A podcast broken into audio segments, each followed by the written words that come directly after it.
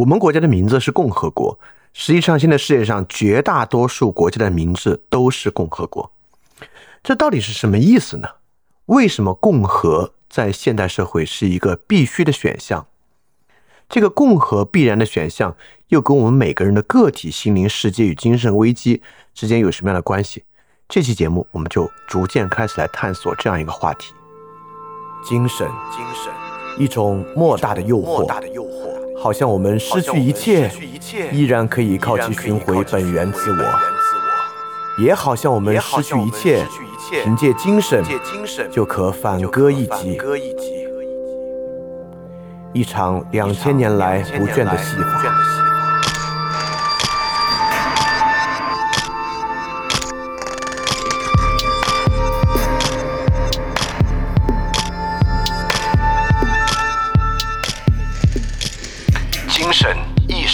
心理主体性自我，谈得越多现代自我却越是收缩，直到收回我们的小空间，收回皮囊之中，在想象的世界操弄概念，把玩感觉，对空辩证，保全自我。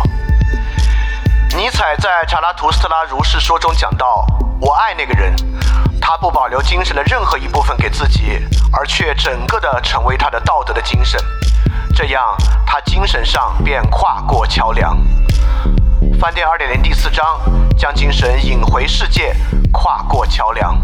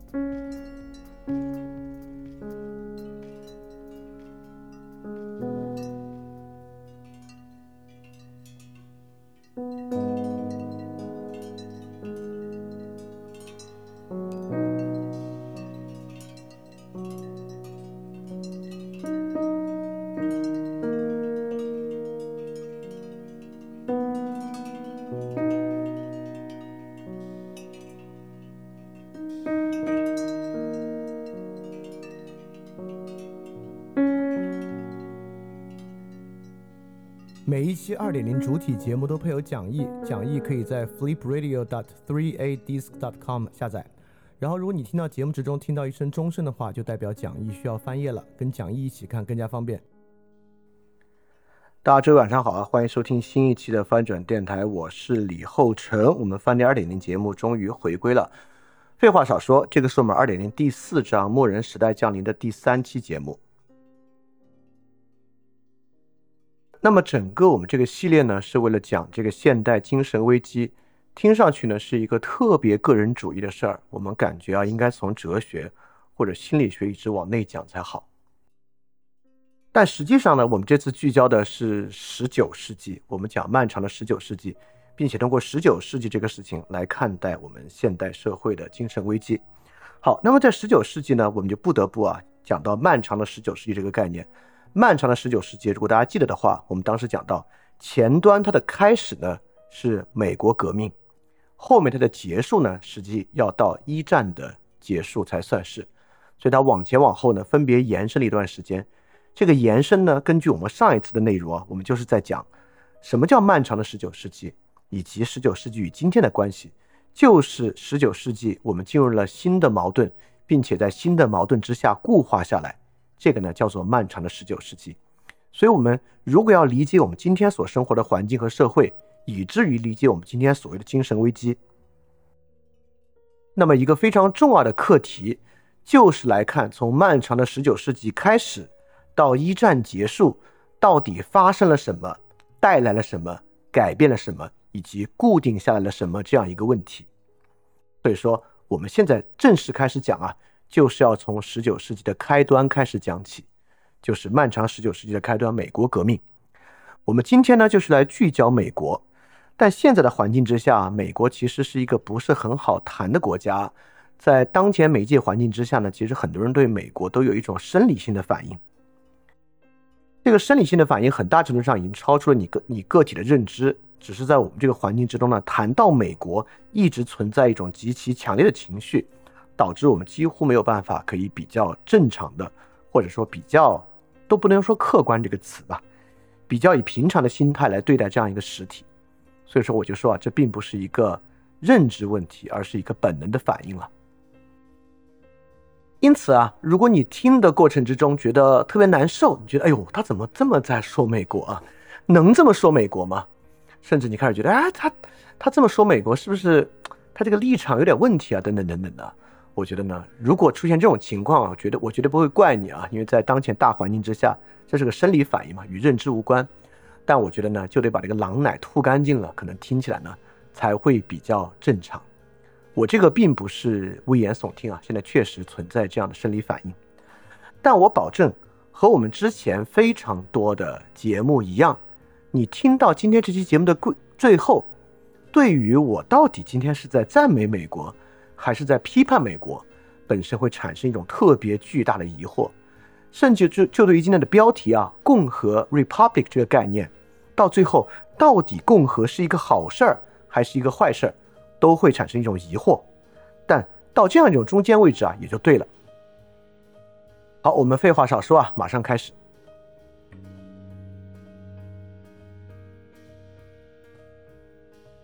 那么，我们现代社会的形成啊，从文艺复兴到现在，中间发生了特别巨大的变化，不管是政治体的构成，还是个体的想法，都发生了很大的变化。那这样的变化呢，有一些是在平缓之中缓慢逐渐堆积起来的，有一些呢是通过一些大的突变来构成的。那么，尤其这些大的突变，不管是战争还是革命，实际上是呢，是我们面对历史的时候去研究的一个很大的重点。其实啊，我们去研究那些漫长的缓慢积累的改变，也就是放在革命之前和革命之后去看它的积累过程和之后的释放过程来完成的。在整个这样的进程之中，最大的突变，很多人啊把这个突变时刻呢放置在法国大革命这样一个时间节点之上。尤其是阿汉娜·伦特，很多人对于法国大革命的重视啊，尤其是在整个十九世纪里面的重视，是从阿伦特开始的。因为阿伦特在《革命的就论革命》这个书里面啊，把整个革命分为了社会革命与政治革命两种形式。所谓政治革命呢？我们可以简单的，如果用一种比较简单的方式理解它，就是城头变换大王旗，就实际上没有什么大的改变，这个人被革下去了，下一个人上来，实际上呢，整个社会没有发生很大的巨变。那么社会革命呢，就是指整个社会状态发生了巨大改变的革命。那这个当然对整个社会的样貌啊，所谓我们讲到的世界图景啊，都会产生根本的改变。所以这是政治革命与社会革命的区别。那么，在阿伦特的设想之中呢，美国革命是一种政治革命，而法国大革命是一个社会革命。因此，法国大革命比较重要，因为啊，法国大革命真正关注到了平等这个问题。因为美国革命很大程度上还是这个各个美国十三殖民地的精英们，不是英国那种传统的贵族世袭精英啊，而是社会慢慢选举出来的文士精英，而是这些精英将军们所构成的一个革命。在美国革命的结束呢，女性、黑人等等等等都还没有取得政治权利，所以在阿伦特看来，很可能在这两场革命之中，法国大革命是那场真正的社会革命，美国独立战争呢，好像只是推翻了英国的统治，而换上了一套新的统治机器而已。但是从另外一个角度来看啊，却不是这样，因为法国大革命结束之后，我们之前讲这个物月的文章讲过啊。法国大革命结束之后呢，反反复复了一百年，这一百年啊，经历了两次拿破仑家族的复辟和两次王朝的复辟。如果真的发生了根深蒂固的社会革命，为什么拿破仑家族复辟和王朝复辟在后面会一再发生呢？而美国革命之后，几乎只有南北战争产生了短暂的反复。如果从整个社会巨变的角度，很可能从革命之后所产生的情景来看啊。美国革命似乎呢，才是一场更彻底的革命。但确实啊，不管是汉娜·阿伦特带来的答案，还是什么别的原因，很长时间我们的核心关注是法国大革命。比如说，法国大革命有什么意义，我们都能说得很明白：自由、民主、博爱，就是法国大革命的意义，对吧？那么，但是美国革命呢？美国革命对于现代世界的意义是什么？说到美国革命啊，大家津津乐道的很多是制宪会议，但制宪会议毕竟是一个事件，这个事件到底留下了什么呢？这就成为了一个问题，对吧？就是美国革命这个事件到底为我们留下了什么呢？好，所以今天这期节目呢，我们就要来回答这个问题。当然啊，答案已经写在标题里面，留下了现代共和。那什么是现代共和，以及共和为什么重要？为什么共和在某种意义之上比自由、平等、博爱还要重要呢？我们今天呢就是要来回答这个问题。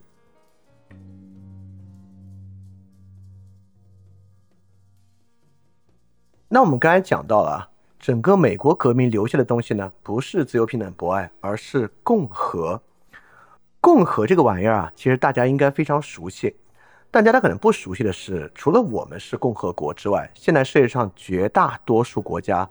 其实呢，都是共和国，尤其绝大多数比较主要的国家，比如说印度的全称叫做印度共和国，大到像印度这样，现在已经是全球人口第一大的国家了，它叫共和国；小到新加坡这样的城市国家，它的全称依然是新加坡共和国。那么之前像苏联这样的体制呢，苏联的全称叫做苏维埃社会主义共和国联盟，它下面呢依然是共和国。那么一一些伊斯兰的国家呢，伊朗啊，也叫做伊朗伊斯兰共和国。我们邻居啊，North Korea 叫做 The Democratic People's Republic of Korea，比我们的前缀定语还要再多。南边的那个 South Korea 叫做 The Republic of Korea，The Republic of Korea 就要小得多，跟我们和另外一个的关系很像啊。这个 North Korea 名字长和我们也很像，就是要在前面加前缀。当然啊，现在世界上呢有有很多王国，英国的全称叫大不列颠及北爱尔兰联合王国，瑞典呢也是王国，荷兰的全称呢是尼德兰王国，所以这些呢也有各种各样的王国。除王国之外呢，也有联邦，美利坚就叫美利坚合众国，俄罗斯联邦，但其实俄罗斯联邦下辖的国家都叫共和国。像比如说俄罗斯内战打的车臣，车臣的全称呢就叫车臣共和国。当然还有一个国家非常特殊啊，就是日本。日本的全称呢叫做日本国，也就是就此为止了哈。所以可见啊，现在世界上绝大多数国家都是共和国。但是呢，我们要问个问题啊，第一个问题啊，为什么他们都管自己叫共和国呢？这些国家像吗？North Korea 跟 India 像吗？跟 Singapore 跟其他的 Republic 有什么像的地方？他凭什么？凭什么这些国家都管自己叫共和国呢？而且啊，这个荷兰 （Netherlands） 跟这个 North Korea 相比，哪个其实更像共和国呢？对吧？所以这里面有很多很多值得去探索的地方。但至少啊，从这么一个点，我们能够意识到啊，这个共和国是一个非常重要的东西，就是共和以及共和国是构成现代社会其中一个很重要的根基。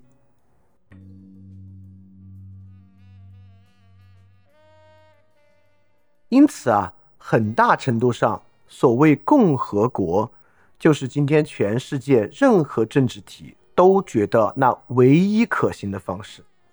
不管它实际是什么样，不管它实际在干嘛，他们都必须称自己为共和国，称自己为 republic 这么一个问题啊。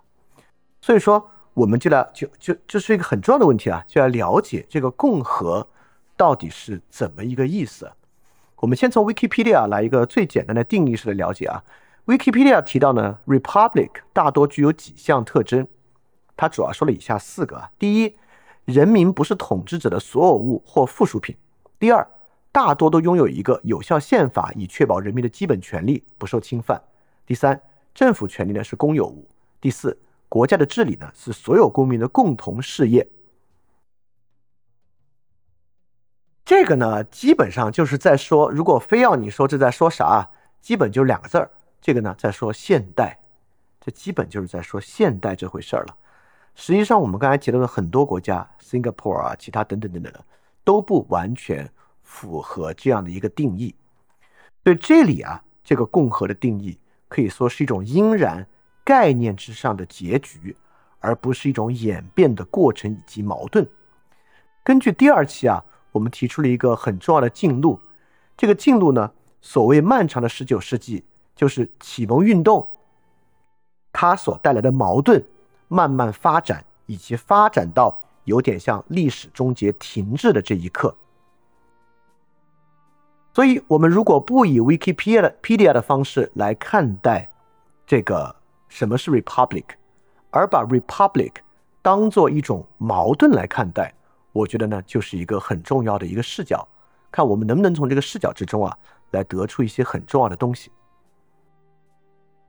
那其实啊，在美国革命时期的英美政治传统之中，就已经把 Republic 当做一组矛盾来看待了。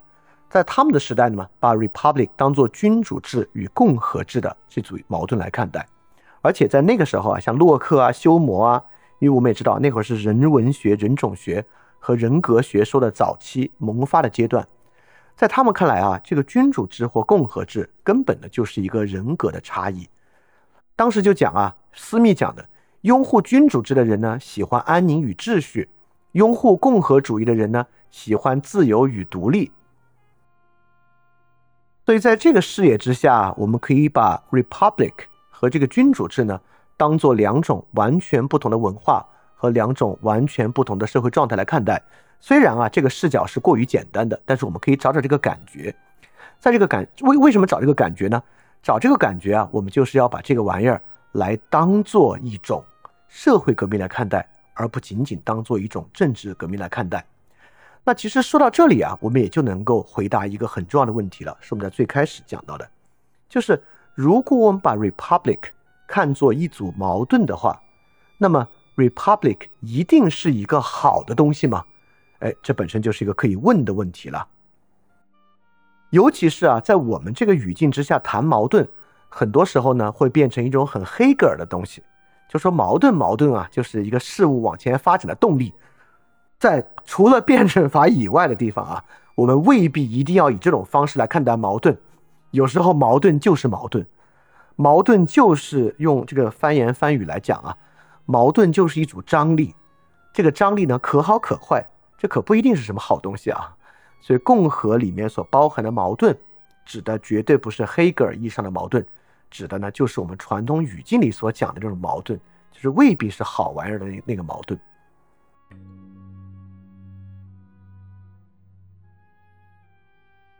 所以说呢，在这个基础之上，我们就把共和制当做美国革命的主要进程来看待。现代共和制就是我们刚才所讲到的现代政治实体认为唯一的那种可能性。实际上呢，就是英美历史进程之中兴起的一个东西。所以，透过仔细的去观察和了解美国革命，那么我们对待所谓的现代政治和现代社会，我们就有机会来回答什么是 republic。这么一个非常重要的问题，以及 republic 不仅如何塑造社会与政治实体，还要来看 republic 如何塑造个人，如何塑造我们每一个人这样的问题。当然啊，把美国革命当做共和制的兴起和共和制的实现，这个呢不是我的个人之见，这个也不能这么重要的话题啊，也很难是我的个人之见。这个呢，恰恰来自我们一直提到的一本名著。这本书啊，我们在很多场合都提到过。那今天呢，我们正好啊有正式有机会来讲这本书了。但今天呢，只是一个引入。下期和下下期啊，我们其实会非常仔细的从这本书的脉络来讲，就是波考克的名著《马基雅维里时刻》。马基雅维利时刻呢，讲的就是在大西洋之间，共和制政治的再兴起。因为在波考克看来啊，共和制。不仅不是现代的新东西，共和制还是一个旧玩意儿。共和制是来自罗马政治的一个非常古旧的东西。共和制的第一次兴起啊，根本就源于欧洲的复古运动。我们都知道啊，其实文艺复兴包括人文主义运动，其实是一场复古运动，是要从中世纪上溯找到来自古希腊和古罗马的政治学和人文思想传统。所以是在那样的一个背景之下，整个佛罗伦萨城邦和当时的意大利产生了对于共和制的复古复兴，而马基雅维里正是那个年代的人物，像马基雅维里啊、圭切尔蒂尼啊，都是那个年代的人物。而在那个年代之后，真正让共和制发生转变，进到现代社会之中，成为整个社会最主要的形态的呢，其实就是美国革命。所以说，马基雅维利时刻讲的就是这么一件这么一桩怪事。怪事呢，就是在大西洋两岸，竟然啊，在一片君主制的世界之中，复兴了古典共和政体的国家。所以说呢，我们就是透过了解美国革命进程，进而通过这本书来了解所谓的马基雅维利时刻，也构成我们漫长十九世纪的一个起点时刻啊。所以我们终于有机会跟大家一起来好好学学这本书了。那这本书我们的讲法呢，不止在二点零节目之中。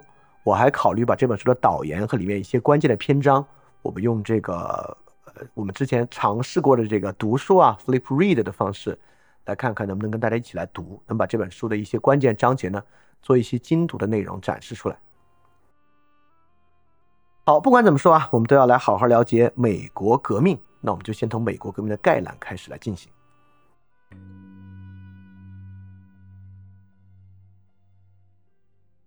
那我们之前谈到美国革命呢，我相信大家都会有一点点印象，因为毕毕竟这不是什么上古史的事情，而且对社会造成如此深远的影响。大家都听过什么制宪、宪法、大陆会议、华盛顿，大家也都明白啊，这场战争是美国与英国打的啊，当时还没有美国呢，这就是美国的殖民地独立之后，跟英国通过一场战争争取到独立地位的一场革命。但可能要再更多一点呢，大家了解的就少了。当然。如果对这个人文历史了解多一点啊，知道之前有什么波士顿清查运动啊，等等等等，也大概你对美国了解呢，也大概明白哦，这个事情其实发生主要发生在美国的东北部，或者说呢，美国的这个东岸，就整个靠近大西洋的这一侧，而不是呢靠近这个太平洋的那一侧，等等等等的，可能了解呢相对比较少。所以为了能够真正了解美国革命，我们还是有必要啊，对这个事情做一个比较详实的梳理。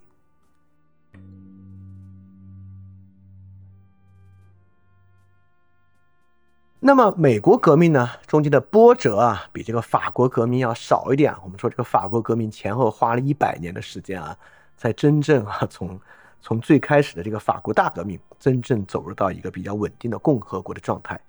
哎，其实也没有很稳定了。二战之后，从法国四共到五共，到五共之后呢，又形成了一个这个总统权威非常高的时期啊。这个法国总统权威很大，大到呢可以大放厥词啊。这个也是大家最近。刚刚经历的事情，在其他国家你就想不出德国首相来发这个厥词是不可能的。这就是因为法国从四共到五共的过程中，戴高乐当时啊攫取了非常巨大的权力啊，导致法国总统呢其实是跟其他的总统制国家是不太一样的啊。他的总，比如法国总统的权力比美国总统权力其实大多了。好，我们还是把视角说回到这个美国革命之上。美国革命呢，我们说啊比法国革命要顺利。法国革命呢搞了一百多年。美国革命呢，我们不说南北战争啊，从革命的萌芽到结束前后花了这个三十二年的时间，基本完成了这个独立运动。最开始的起点啊，可以上溯到一七五五年阿尔巴尼议会，最终呢到制宪会议一七八七年结束。所以你看啊，我这个上面的各个时间，这个时间中间的年份跨度，其实是严格的按照时间跨度来进行的，可见啊。绝大多数时间确实花在打仗上。这个英美啊，在美国革命战争的开始，这个大家应该听说过，是所谓这个莱克星顿的枪声，是一七七五年。这个一七七五年仗打到什么时候结束呢？打到巴黎合约，美英签订巴黎合约，也就是说要打到一七八二年。那么巴黎合约之后呢，美国正式十三州获取独立地位。五年之后，制宪会议才形成联邦。那么之前还有很长的时间啊，就从一七五五年到一七七五年这二十年的时间，中间呢就是这场革命的酝酿，而这二十年就是我们今天主要要来谈的，也是大家可能不太熟悉的部分了。也就是说，为什么两边打起来了这么一个问题？从奥尔巴尼议会到一七七五莱克星顿的枪声，中间这二十年发生了什么？而所谓共和制 （republic） 就是在这二十年中逐渐被酝酿起来的，所以了解这二十年的过程其实非常重要。好，通过这个图上呢，大家应该就能看出一个基本的进程。这个基本进程中间最重大的转折，就是这个黄色箭头的部分——七年战争这个七年战争啊带来了英美关系或者英国与北美殖民地关系最大的转变。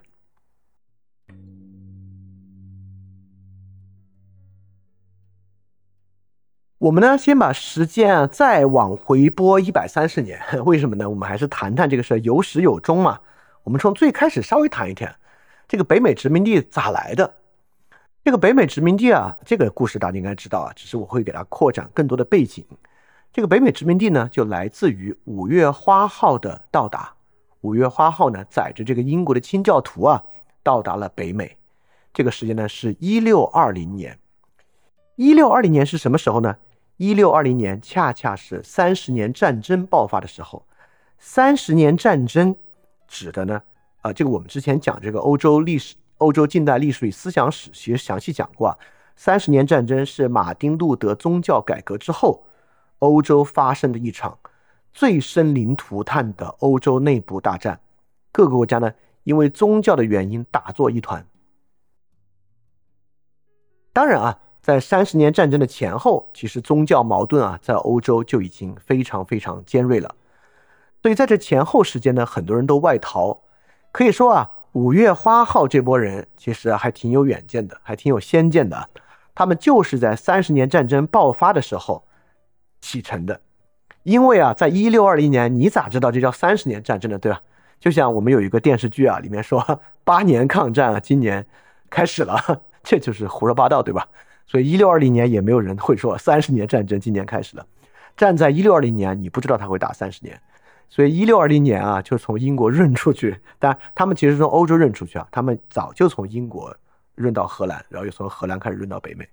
就这帮人呢，其实是挺有远见的一帮人。那么一六二零年呢，他们乘坐五月花号抵达马萨诸塞。抵达马萨诸塞之后呢，船上几十人啊，订立了五月花号公约。这个五月花号公约很重要，是因为呢，它给了这个不能说，呃，我先说它什么内容啊？这五月号公约当然很长，前面有各种话，有很多宗教的话语，我们把宗教话语暂且略过，讲里面最重要这句话。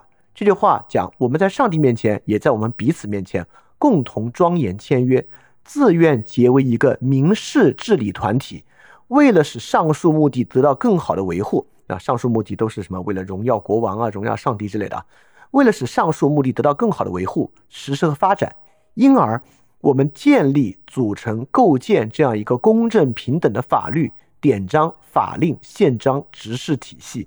这应当是适当、必要、方便、实时更新的，并是为了居住地全体人民的共同益处。对此，我们都遵守承诺和服从。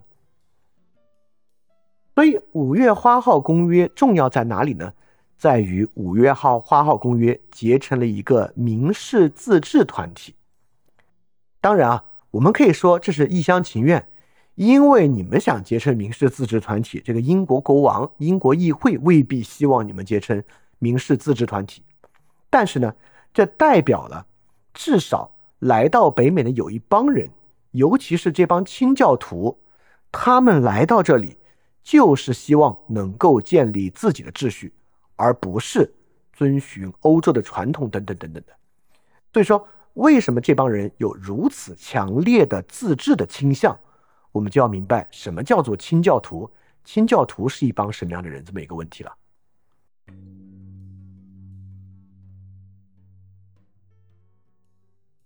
了解这个清教徒啊，要知道两个背景知识，一个呢是英国国教。一个呢是加尔文宗，这两个呢我们在欧洲近代史和思想史里面都讲过，但今天呢我可以再提一下，什么是英国国教呢？当时欧洲啊掀起了风起云涌的宗教改革，宗教改革呢其实有两条路子，或者说很多条路子吧，至少我们要提出重要的两条，一条呢是以马丁路德和加尔文为核心的，马丁路德和加尔文的这个路子呢，其实啊就是要完全切断人。必须通过教会才可以得到救赎的权利，在马丁路德那里，每个人都可以做他自己的祭司嘛，所以这是一个非常大胆的改革。那么还有一种改革，就是像英国国教这样的改革，他呢也反对天主教会，只是呢他要建立自己的教会。因此啊，英国当时呢就驱逐了国内的天主教，建立了英国国教。那英国国王呢就是英国国教的教宗。这个呢，英国国教呢就被称为圣公会。所以圣公会呢，虽然啊是反对这个天主教教廷的，但实际上啊，他们做的事儿等等呢，都是比较像的，和那种真正的独立信仰的新教传统呢，其实是有很大的不同的。好，知道这两个区分之后呢，我们就能知道什么是清教徒了。清教徒呢，是一类受到加尔文主义影响非常深的英国人。加尔文主义和马丁路德还不是特别一样，加尔文主义啊讲究这个预定救赎论。有特别强的宿命论和天命论的色彩，和马丁路德那种呢讲究啊这种个人修为和个人神学探索还不是特别一样。加尔文中呢有预定救赎甚至全体救赎论的倾向。用我们的话说啊，这加尔文主义是一个比马丁路德更加浪漫的一种想法。那么当时呢有很多人都是受到加尔文主义影响的。那加尔文主义的大本营呢在瑞士啊、荷兰等等的地方，但英国呢？也有很多人受到加尔文主义的影响，那受到这个影响之后呢，自然啊就对这个圣公会这种类似天主教的方式感到难以忍受，尤其是啊这个英王詹姆斯一世继位之后，詹姆斯一世呢是英国历史上很重要的一个国王，他呢实现了爱尔兰、苏格兰、英格兰三地的共同统治，因为这个共同统治啊就需要共同的宗教基础，所以说詹姆斯一世一改。之前，他他当然他既不是之前那种要回到天主教啊，被光荣革命那个，他就是强化英国国教，要强化英国国教在整个大不列颠列岛内部的地位，推行这个体系。所以说，英国内部这些清教徒啊，就是有很强的反建制教会倾向的人。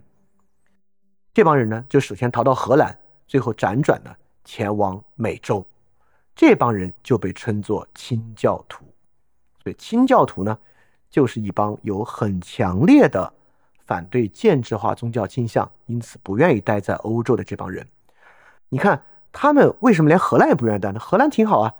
他们觉得荷兰不好的地方是荷兰宗教太宽容了，宽容到感觉有点偏邪教的地步了，就是感觉荷兰什么人怎么都妖魔鬼怪的都有啊。所以他们希望能够到一个很纯净之地，所以这帮人呢启程啊前往美洲。当然啊，美洲这么大，孤悬在欧洲之外，而且啊，在这个地理大发现之后，又不是只有清教徒知道美洲。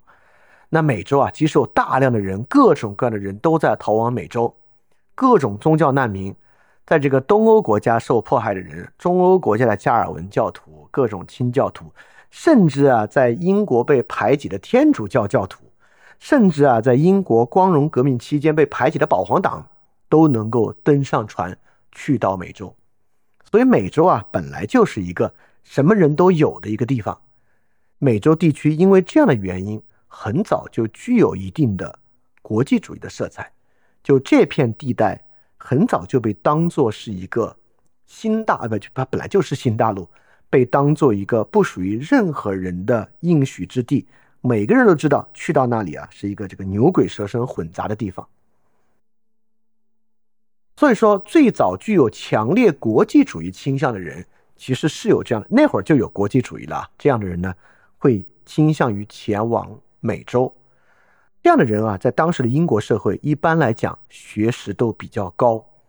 当时的牛津和剑桥两座大学，当然学识比欧洲大陆水平都是要高的，因为英国当时发展很快嘛，不管是牛顿啊、休谟这些的。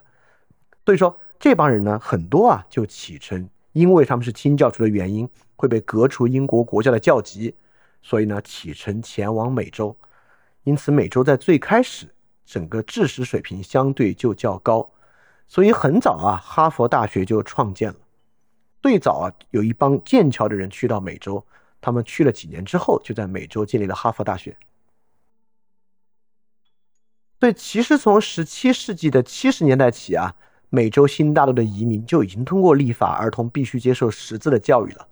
马萨诸塞在一六四七年还通过了法律，每个镇都必须聘请教师来教授大家学习和书写。这种学习和书写啊，一方面是本着这个宗教传授和传教的必要，第二方面呢，很大程度上其实呢也是先驱的这帮清教徒啊对知识和这个启蒙比较看重的影响。这个。情况会带来一个很重要的社会影响啊，就是当一个社会识字的人多了之后，那么出版物和上面刊载字儿的东西啊，可能呢就能够卖得出去。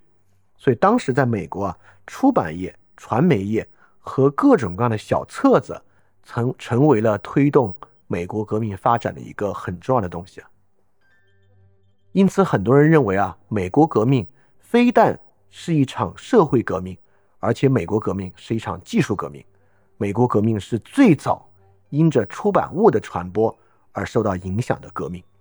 确实如此啊！大家要知道，《联邦党人文集》最开始啊，可不是出了一本书，最开始就是在纽约的报纸上，这些联邦党人，就是希望十三殖民地能够组成联邦的这帮人，在纽约的报纸上写的专栏。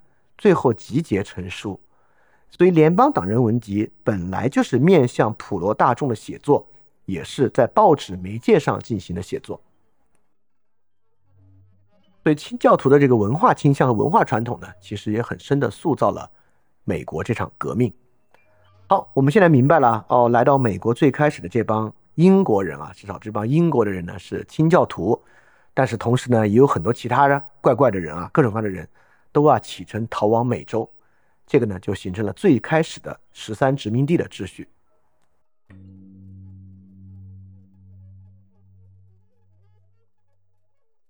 你看，最开始啊，大家是从英国长途跋涉而来，那么落脚地呢，自然就是美国的东侧，美国东侧靠近大西洋的这一侧。那么这一侧呢，从北到南就形成了最开始的殖民地格局。最开始的殖民地呢，全部在靠近大西洋的海岸边。他们从北到南分别分为新英格兰地区、中部殖民地和南部殖民地三个地区。这个呢，跨越了很大的这个气候带，也跨越了很大不同的地貌。最开始啊，落脚点北部这帮人落在这个马萨诸塞州，就是今天美国的波士顿等等地方的这帮人呢，他们呢跟欧洲英国的气候相似，其实冬天是很冷很冷的。这个地方呢，也是河谷河网密布。的一个冲刷平原，到中部呢，弗吉尼亚北部和宾夕法尼亚有大片的山地和森林。那么到南边呢，北卡、南卡再往下，其实是广大的平原地。说这个区别啊，其实是想说，所谓北美十三殖民地，其实彼此之间，不管从到达的人、宗教信仰、地理地貌、组织方式。文化传统之上，差距都特别的巨大。这可不是从英国陆陆续续来了好多清教徒，有人在北，有人在南，大家占据了不同的地方，构成了这么一个殖民地。这十三个殖民地的形成啊，差异特别巨大，很值得呢和大家好好讲一讲。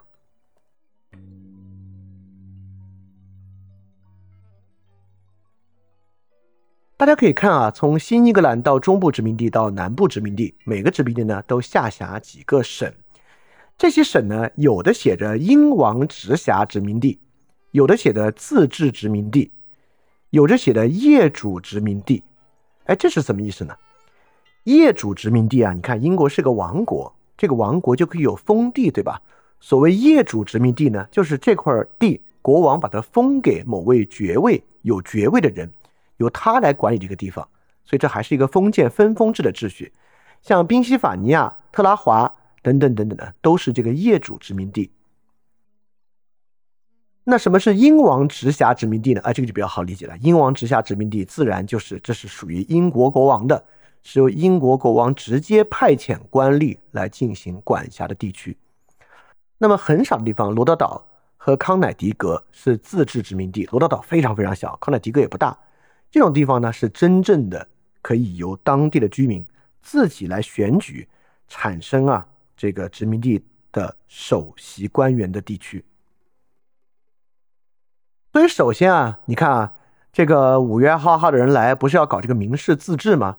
但其实马萨诸塞湾省啊是个英王直辖殖民地，后来呢是完全被英王啊纳入统辖的。但他被英王纳入统辖也很正常。因为这个马萨诸塞省啊，直接在最北端，最北端呢就与法国殖民地有直接接壤，所以英法呢是要打仗的，这种地方呢是很难真正自治的。好，我们首先明白了，这可不是一片孤悬海外，都是各管各、自己管自己的地方，这里面呢，绝大部分都是英王直辖殖民地，很多呢是由这个英王的封爵来管理的，极少数是自治殖民地。而且他们人员构成呢也非常不同。新英格兰地区啊，主要就是以这个英格兰人为主，啊，主要呢就是以清教徒为主。来这儿呢都是宗教的目的，因为宗教的目的啊，他们一般到此都结合成非常紧密的社群组织，不同的教会。这个地方呢，刚才我们也讲到啊，这个河网密布，其实是没有大平原的，所以只能做一些小规模的农业。但是呢，因为河网密布，有很好的港口，所以说呢，有很多造船啊，也有很多人从事贸易的工作。这是新英格兰的面貌。那中部殖民地呢，其实构成呢就非常的复杂了，很多保皇党的残余啊，都在这个中部的殖民地。中部殖民地呢，也有很多爱尔兰人、德国人、荷兰人，就之前在欧洲啊被宗教原因排挤的人，很多呢都到达了这个中部殖民地的地带。他们到达中部殖民地很大的原因呢，是因为纽约，纽约省处于这个中部殖民地啊。纽约在当时啊就已经是北美第一大港口了啊，也是北美第一大城市，直到今天呢依然是。这里面啊，甚至有很多是被清教徒排除出来的人啊。来到这个中部殖民地，比如说这个贵格会，这个贵格会和英国辉格党没有任何关系啊。这个贵格会叫 Quaker，Quaker 他们呢就是更神道一些。他们叫 Quaker 的原因呢，就是因为他们在这个布道啊、宗教仪式的时候呢，就是浑身颤抖，跟吴老二一样啊，所以叫自己 Quaker。所以贵格会不是辉格党那个叫 Whig，是完全不一样的东西啊。那当然呢，中部殖民地有来自这个全世界、呃全欧洲各地的要被排挤的人啊，英国的保皇党，被这个清教徒排排挤的 Quaker 们，还有这个封建主等等等等的，这个农业和制造业都非常的发达，因为这个地方呢，其实有好多好的这个这个大片的田地了。好，整个南部殖民地呢，就是 Maryland、Virginia、北卡南卡和 Georgia 这些省啊，这个乔治亚当时很重要，现在在美国依然非常重要。这些呢，靠近这个与加勒比海地区接近啊，就是最早的传统的经济型殖民地。这地方呢是大片的平原，而且呢与英国刚好经济互补，在这个殖民地地域的贸易之上，就是英国的原材料基地，全是大农场，也非常依赖英国的奴隶贩运，因为在这个地方呢有大农场啊，农庄经济嘛，才对奴隶有很高的要求，所以南部殖民地其实就是更传统的。典型的那种帝国海外殖民地的样式，甚至里面的 Maryland，你们看啊，马里兰省 Maryland，为什么叫 Maryland？这个 Mary 在这个基督教里面是谁呀？对，就是耶稣的母亲圣玛丽。所以 Maryland 其实最早啊还是个天主教徒的避难之所，是被这个欧洲国教排挤的天主教徒来到这个 Maryland 来这里避难的一个地方。所以说啊，不管是新英格兰中部还是南部，其实大家的差异是很大的啊。在这个宗教的信仰之上，可以说好的地方根本就这个势不两立。而且啊，其实十三州殖民地有很多很多的细节。大家看最南边这个 Virginia，Virginia 非常非常大。到第一届大陆会议的时候啊，Virginia 的选票和席位比其他州都显著的要多。Virginia 说起来啊，是这个英王直辖殖民地。按理说啊，是应该最亲英国，也是英国管的最重的，但实际上不是，就因为 Virginia 太大了。实际上 Virginia 很自由，就 Virginia 深山老林之中啊，比较更靠内陆的地区啊，根本英国当时没有足够的行政力量管辖。对 Virginia 相反啊，就是呢，能够出很多具有这个联邦精神和自由精神的人。大家如果知道我们之后讲到后面，也可以给大家梳理一下。这个美国早期啊，总统啊，好多好多出自 Virginia 的人，所以当时美国有一句话，就这个马萨诸塞出士兵，Virginia 出总统。因为这个马萨诸塞啊，波士顿地区啊，这个不管是莱克星顿的枪声啊、清查事件啊、波士顿屠杀等等等等啊，可以说这个马萨诸塞是整个美国革命和美国运动的一个发源地和发动机。但最后呢，总统很多都出自 Virginia 啊，这是一个当时的情况。当然啊，我绝对不敢说我对美国早期历史了解，所以十三殖民地的形态各异这个事儿啊，如果真正了解更多的人，包括如果大家感兴趣，可以去阅读应该从中呢能够找到更多跟之后美国，就是发生这个美国革命相关的很多很多的线索。这个呢，就跟我们最早想到哦，清教徒到达美洲，好像啊，他们占据了美国东海岸，全是清教徒，和这样一种想象就非常不一样了。实际上，最开始的十三殖民地差距是很大的。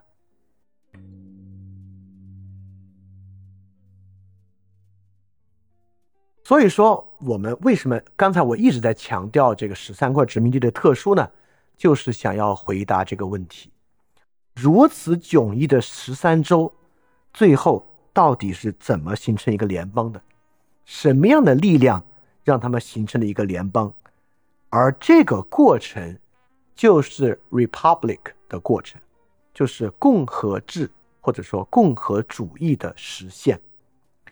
通过如此迥异的十三个地方结成联邦的这个过程，就是我们能够更好的理解什么叫做 republic 的这个过程。当然啊，这里面呢就与经济权益有很大的关系了。那么呢，我们就来看看啊，与英国到底发生了什么摩擦？就是我们刚才讲的莱克星顿枪声爆发之前的前二十年，到底发生了什么这么一个问题。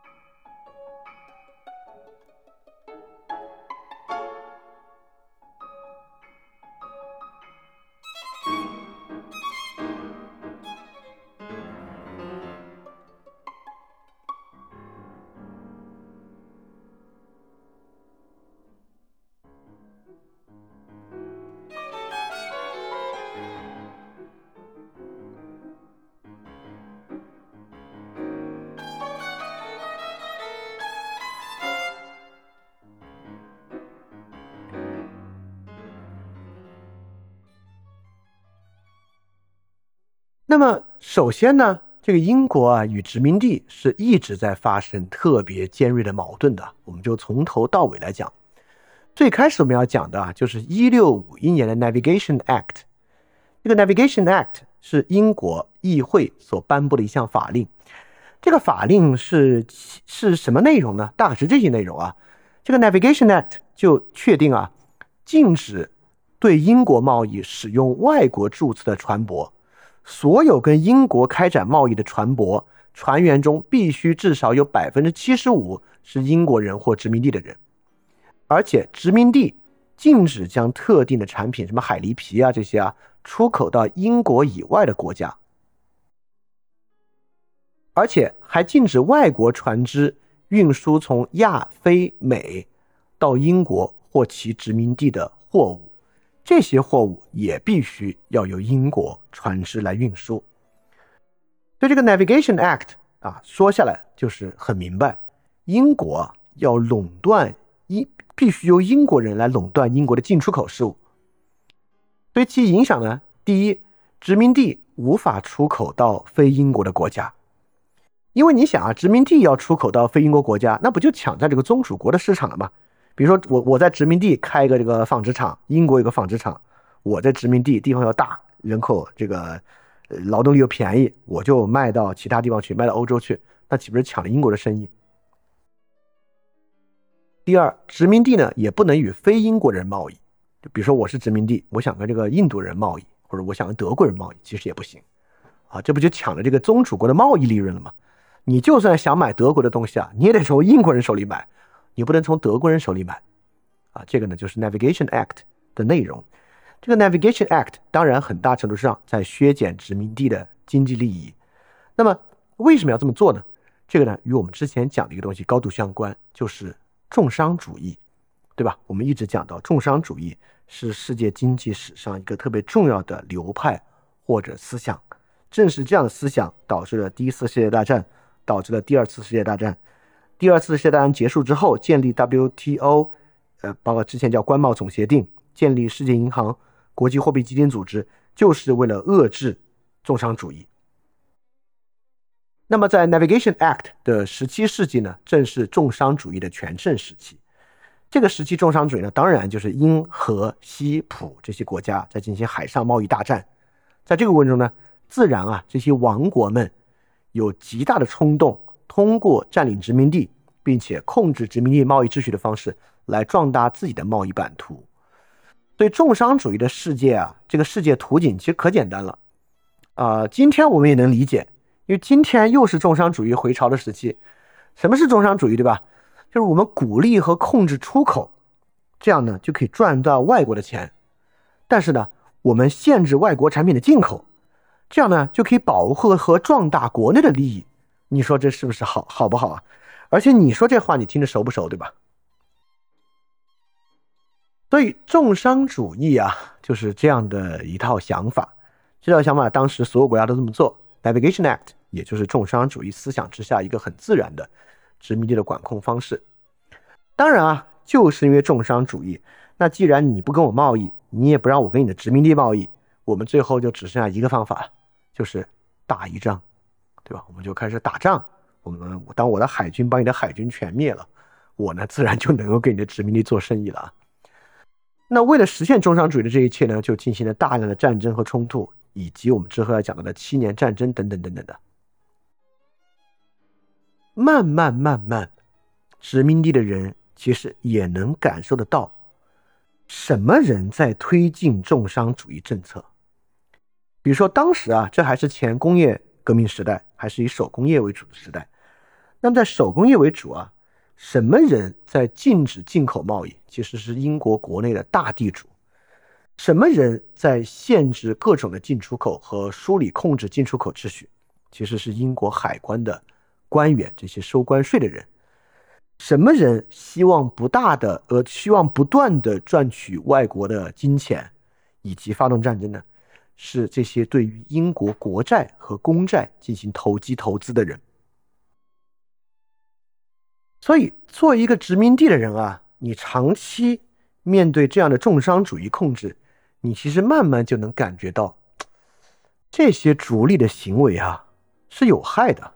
因为你自己是受害者嘛，所以在这个时候是让你看得非常清楚，你就看明白了，重商主义这套想法啊其实是满足少部分人利益的一个事情。当然啊，英国最后呢也吃了重商主义的大亏。英国的重商主义啊要一直延续到十九世纪。在十九世纪初啊，英国通过了 Corn Act 玉米法案。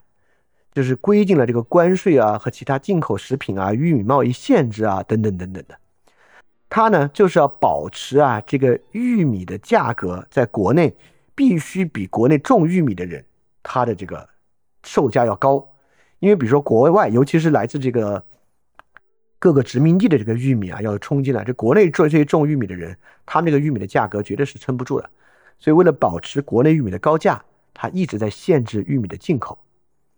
而且啊，这个其实增加了这个地主。我们刚才讲的啊，这个玉米能赚钱，那玉米地的地主就能赚钱，对吧？它其实是让地主得到了利益。那谁的利益消失了呢？明明能够买到低价玉米的城市公众，他们的生活成本却高涨，而且呢，减少了公众的可支配收入。国内的其他内需市场也受到很大的影响。这个事儿啊。一直要到一八四五年爱尔兰大饥荒，才引发了这个 Corn Act 最后的废止。那其实从一八四五四六开始啊，英国废除这个 Corn Act 之后呢，其实自由贸易才慢慢成为英国主要的贸易思想和贸易秩序。因为慢慢慢慢，更多的人意识到啊，这个重商主义的问题，尤其也是进入了工业时代之后，这个重商主义呢，其实并不利于这个利润的积累和增长了。好，通过 Navigation Act 以及我们刚才提到的 Corn Act，我们至少明白了一个事儿啊。那么殖民地在与宗主国的关系之中，在宗主国的重商主义倾向和重商主义政策之下，殖民地其实是很大的受害者。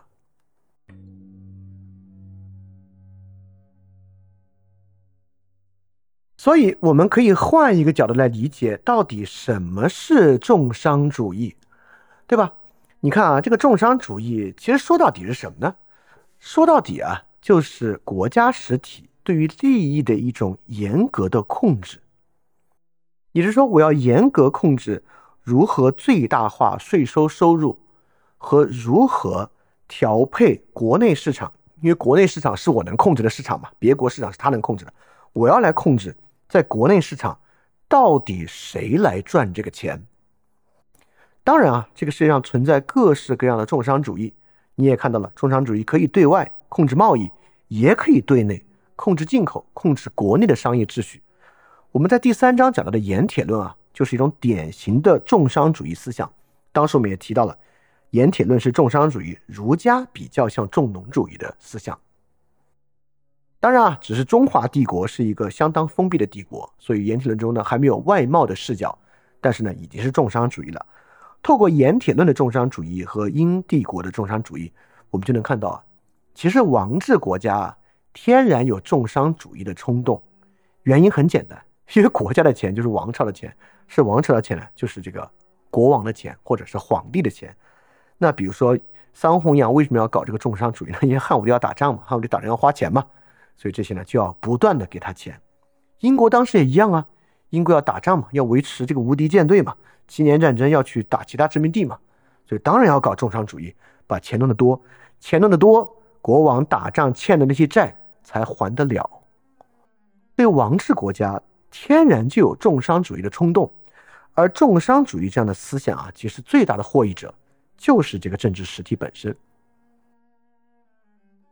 所以你看到今天啊，我们都有一个迷思，这个迷思啊，说你看公共领域有一个公共服务，自来水网络。电力这种服务啊，如果不是国家来做，这种利欲熏心的企业来做，这个企业啊就会想赚太多的钱，导致居民福利下降。听上去挺有道理的吧？但其实却不是如此啊！就如果大家知道欧洲人啊，因为欧洲人在上个冬天其实是有很多的这个，因为他们的电价上涨很多嘛，因为俄乌战争的原因，天然气价格上涨导致一度电价非常高，不是一度啊。其实直到现在，电价都还在高位运行。但在他们那里呢，很多发电公司和供电公司其实都是私营公司。可能电网啊这个基础设施是国家的，但其实供电公司是私营的。所以他们那边买电呢，有点像我们这边买这个网络，就你有很多 package 套餐、折扣、付费方式，就企业得想办法把你留在它的这个套餐内部，留在它的体系内部来做。实际上，在这个基础之上，到底首先啊，导致去年冬天电价上涨的不是因为企业利欲熏心，相反啊，企业之间的竞争导致，即便在电价如此高额上涨的情况之下，实际上居民呢都还有一些别的 plan 来控制自己的成本，不管是通过支付方式来控制，通过信贷来控制，还是什么别的方法。因此啊，就在十七世纪的重商主义的浪潮之中。尤其是殖民地的人们，越来越在这个问中去思考国家与国家、殖民地与帝国之间的关系，因为北美殖民地就是英帝国重商主义的受害者，也是导致他们无法与其他的国家建立对等贸易关系的这个桎梏。所以说，殖民地的人越来越多在考虑这个问题。大英帝国的人当然不太会考虑这个问题了。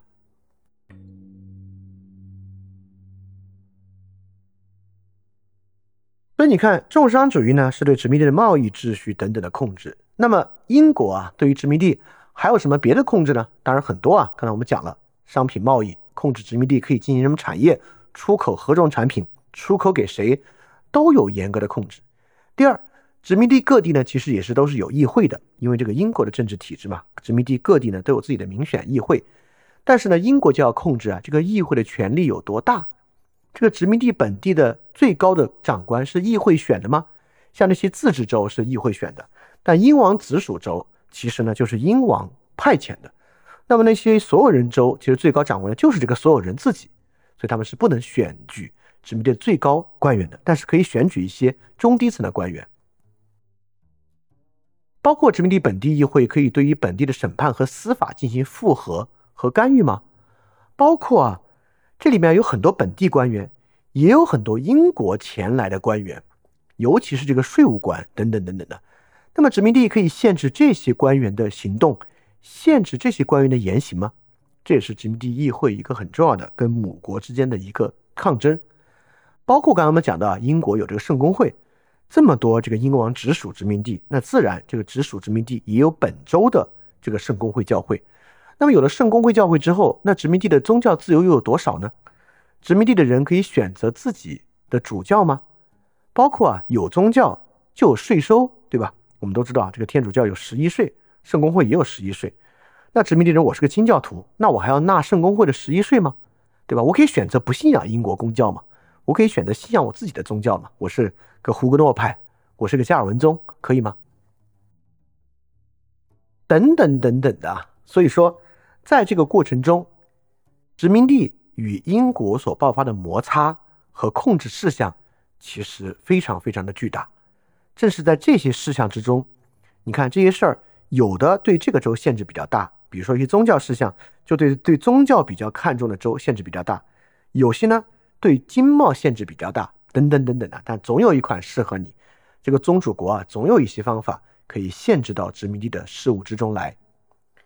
那么殖民地呢，同样在一个英国体系之中，殖民地很多时候呢，也是以政治手段解决这些问题，不管是给英王写请愿信，派人到伦敦去进行游说，在英国议会之中去参与等等等的方式，来进行一些不断的对殖民地事务的申诉。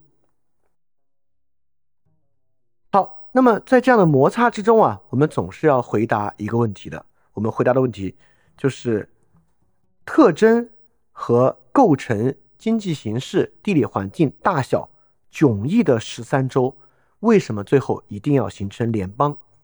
这中间一定有一些力量是将他们捆绑到一起的。这个力量呢，最开始的一个起点就是宗教性的。我们就来讲讲第一次大觉醒运动。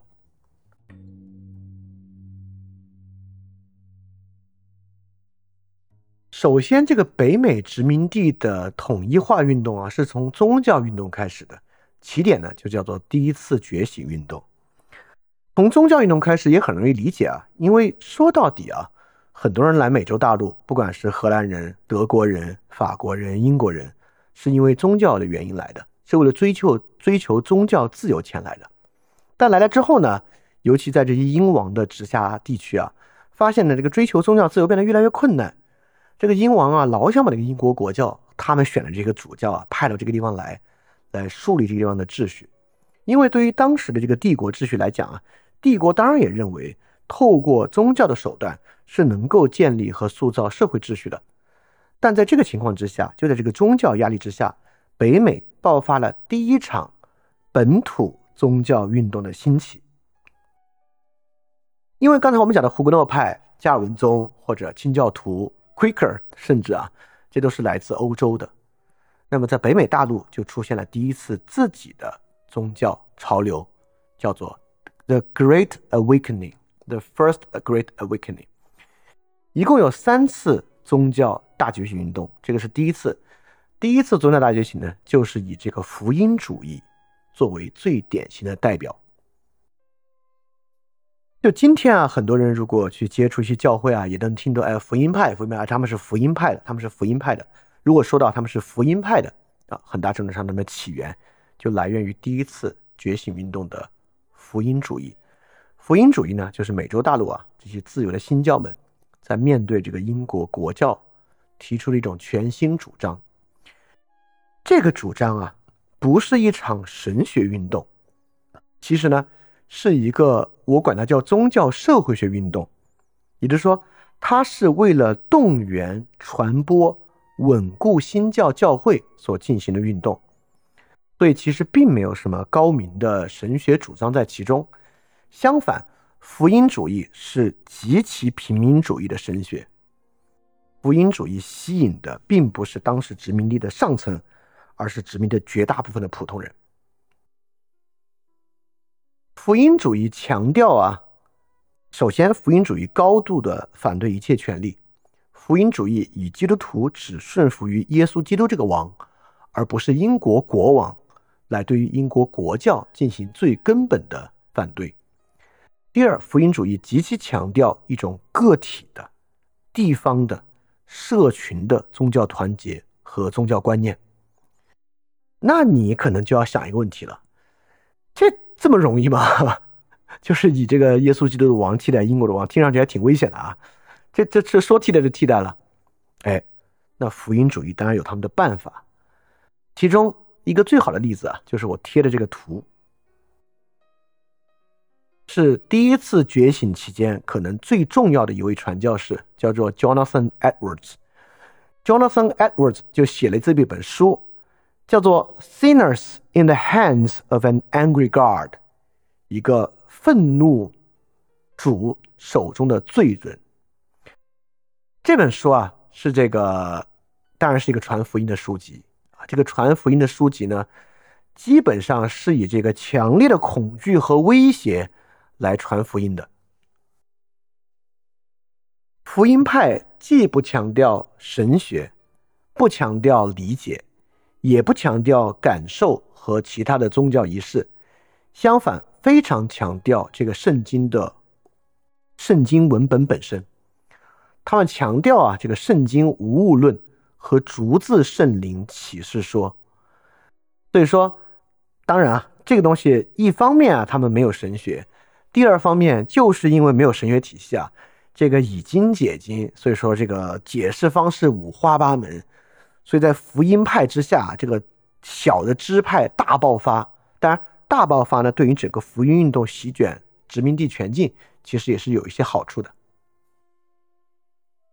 所以福音主义啊，其实有很多反理性主义的倾向。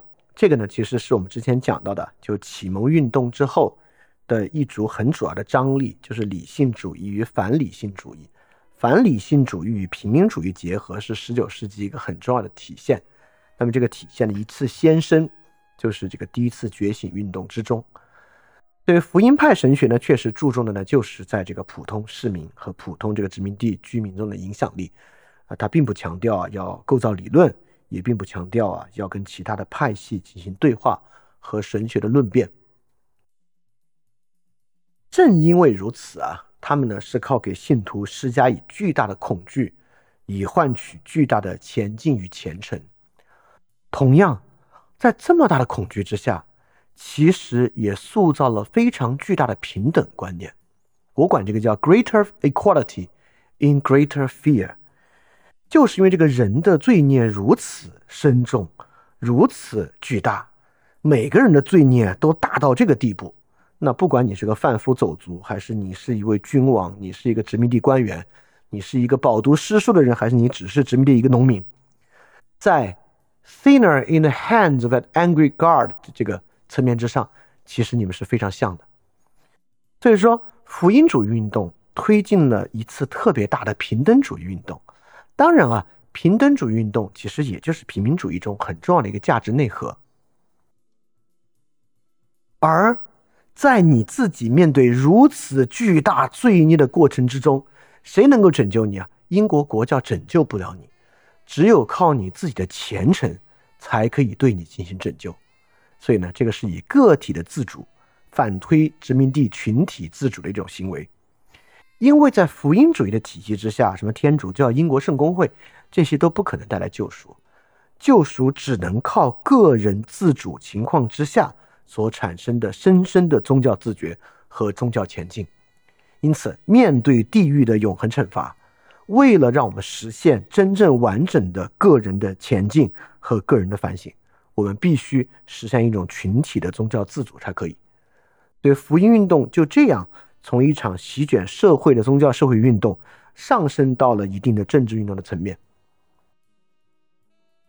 而且在当时的北美啊，塑造了一种全新的阶层，这个阶层呢就是传教士。你可以想象啊，在这个觉醒运动之中啊，这个传教士起到了多么巨大的作用，在当时能够享有多么巨大的威望。就比如说像 Jonathan Edwards 这样的人，就这篇文章啊，《Sinners in the Hands of an Angry God》，这个在美国啊。啊，应该是人人都读过。那现在这个时期可能少一点啊，比如二战前后啊，这基本是上上上上学的时候会学的一篇文章，真的美国历史之上也是一个著名的文本。而且其实政治修辞来源于第一次觉醒运动。你们可以想象，当时真正啊把这个殖民地自主的政治观念传播的，恰恰就是依靠殖民地宗教自主的这一套修辞，依靠的就是一套反对有风险的堕落的英国国教的这套修辞之中，构成了最早的殖民地的政治修辞，不管是通过直接的传教，还是通过各种出版物和小册子。所以，福音运动是一种有强烈恐惧感和威胁性的运动。正是因为它塑造现实的社会和现实具有如此巨大的威胁性和恐惧，对于实际的现实建制，包括英国的国教圣公会和英国所加诸的宗教规则、宗教政策等等等的，才在北美社会带来这么大的抵触和批判。所以，其实，在北美这样的环境之中啊，这个宗教起到的作用确实很大。直到今天也一样，我们都知道，在美国，其实信宗教的人的数量和对于社会的影响力啊，比欧洲要大得多得多。欧洲几乎快就是这个纯粹的世俗社会了。但在美国，比如说 Donald Trump，相信 Donald Trump 的人很多还受到强烈的宗教感召。那么，这个宗教感召不止这一头一尾啊，中间比如说西进运动。美国人相信自己的昭昭天命等等的这些，其实都与这个宗教观念有很大的关联，而且就是我们今天所讲的 republic 共和制，其实包含了一种强烈的世俗化宗教观念在其中啊，这个我们之后还会详细的讲到。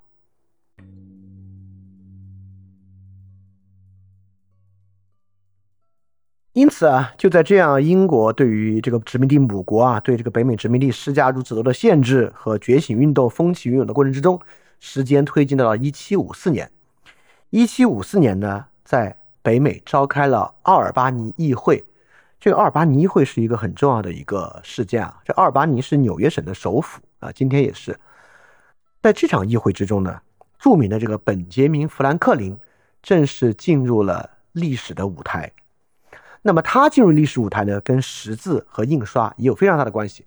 刚才我们讲过啊，这个殖民地识字率非常高，而且有这么强烈的宗教热忱，所以印刷业啊根本就是空前发达，各种宗教刊物、小册子横行，也带动了这个政治刊物的大量刊印。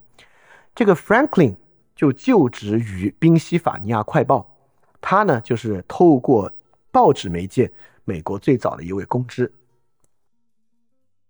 那一七五四年要干嘛呢？一七五四年啊，就是七年战争将要爆发的时候。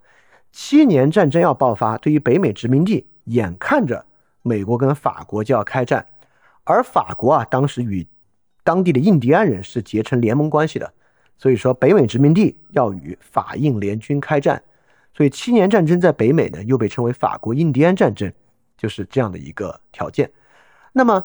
这些时候呢，就有七个殖民地来参加了奥尔巴尼议会。等你看啊，过去十三个殖民地都是各管各，每个殖民地是自己独立运转。但是奥尔巴尼议会七个殖民地一起来参会，这个呢，当然没什么可神秘的，这是一个联邦的雏形。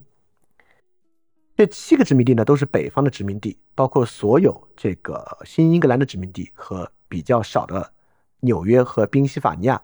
呃和包包括当当然有 Maryland 这这个一个偏南部的殖民地啊，在这个会议之上呢，哎，这七个殖民地审议了富兰克林当时已经四十八岁了，正值壮年期间提出的一个方案。富兰克林提了一个什么方案来对抗法国印第安战争呢？富兰克林提议啊，建立一个总政府，由国王支持和任命一个总统，一个大将军。以及啊，殖民地议会组成一个下议院，来进行一个提名的大理事会。殖民地呢选出代表啊，按规模进行大致比例的分配。Virginia 人数多啊，这个代表数量就要多一些。但不管代表数量多少啊，每个殖民地呢都只有一票。这个呢是今天选举人团制度的一个雏形啊。而且决策呢必须经由所有殖民地一致同意才行。权力呢包括跟外国缔结条约。组建陆军、海军部队、征税权等等，都由殖民地总政府来提议。这不就是联邦了嘛，对吧？所以这个呢是美国联邦和共和进程之中一次非常重要的会议——阿尔巴尼会议。但我们提这个会议呢，最想提的就是他怎么失败的。这个会议最后呢，完全失败了。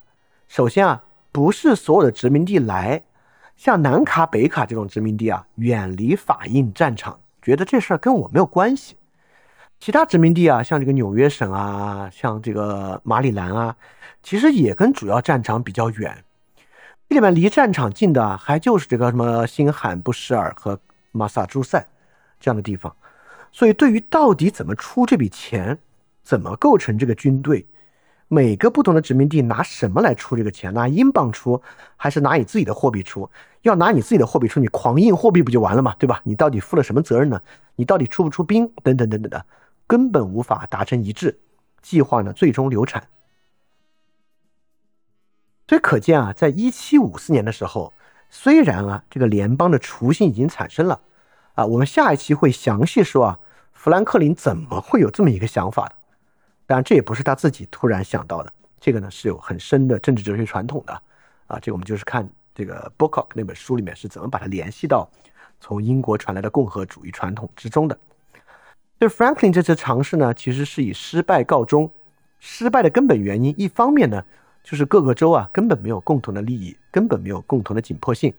失败的第二个原因呢，就是因为这个英国也觉得给这个殖民地这么大的权利不好，最好各个殖民地啊还是配合英国整体的防务方案，听英国的话是最好的。所以英国最后看到这个会议流产呢，也很高兴。他们就建议啊，各个总督以及他们的议会来筹集部队、修建堡垒。这个筹集部队和修建堡垒的钱呢，英国直接提供，但这个提供不是送给你啊，英国借给你。这笔钱呢之后，国王会有特殊征税，你们要还的。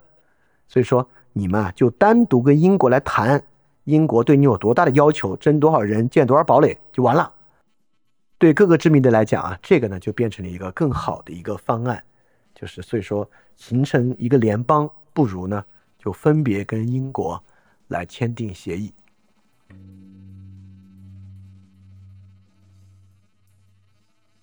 好，随后呢，七年战争正式开始啊。七年战争呢，很多人认为这个是真正的第一次世界大战。确实啊，七年战争不仅在欧洲本土打，在北美打，在非洲打，在印度打，在加勒比海地区打。所以这是欧洲列强啊，在全世界开始的一场这个秩序重整的战争。它的起源呢是奥地利继承人战争，就是奥地利啊，这个神圣罗马帝国皇帝驾崩之后，并没有子嗣，哪个家族来当神圣罗马帝国皇帝啊？展开了这个奥地利王位继承战争。啊，最后呢演化为了这个七年战争。七年战争呢就形成了两股主要的势力。首先呢是这个英国与普鲁士是一边儿。法国、奥地利、瑞典、西班牙是另一边儿，他们呢分别啊在这个欧洲和全球来开展了一次大战。这次大战呢导致欧洲有九十万到一百四十万人死亡，当然也是一场特别残酷的浩劫。当时英国呢就全力给了钱，给了大量的钱给普鲁士。普鲁士当时呢正是腓特烈大帝的时期啊，这个腓特烈大帝很有意思啊，我不知道有没有机会以后再讲讲腓特烈大帝。当然我觉得，如果我们讲到十九世纪，讲到普鲁士崛起的时候，怎么着也得回头来讲讲腓特烈吧，因为腓特烈对于俾斯麦啊、之后希特勒啊都有非常大的影响，对于构建这个德意志民族性也是一个很重要的民族主义式的人物。OK，这个之后我们再讲腓特烈大帝啊。Anyway，这个时候呢，恰逢普鲁士有这么一位这个挺厉害的开明君主啊，英国呢又以大量的资金支持。所以普鲁士啊，单在这个欧洲大陆啊抗衡各个大国不落下风。英国呢又在海上和海外殖民地大战法国，最后大获全胜。所以七年战争结束之后啊，各个欧洲列强的秩序其实发生一次洗牌。英国呢超越法国，成为了第一霸权。在这场战争之中，英国得到了两个最大的战利品：第一个，获得了几乎全部的北美。就法国在北美的殖民地，魁北克、加拿大、南边佛罗里达，全部给了这个美国。还有另外一块就是印度，除了几个小岛之外啊，印度成为了英国的殖民地。所以说，东到印度，西有这个北美，所以英国就是在这一战之后形成了所谓日不落帝国的雏形。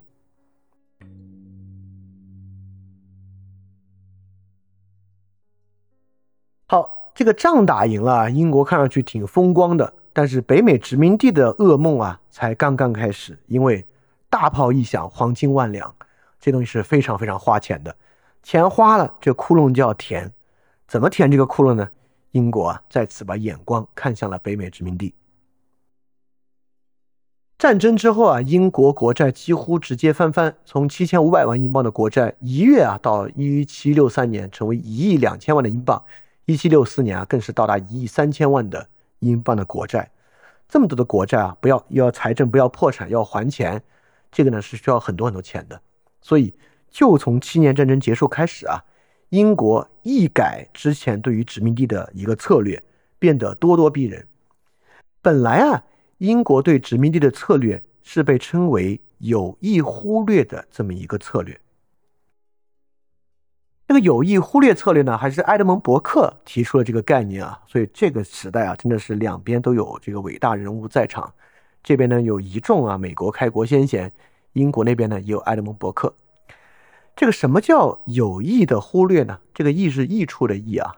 这个有意的忽略呢，指的啊，就是英国虽然给殖民地有很多法案，但是呢，要故意不去很严格的实施它。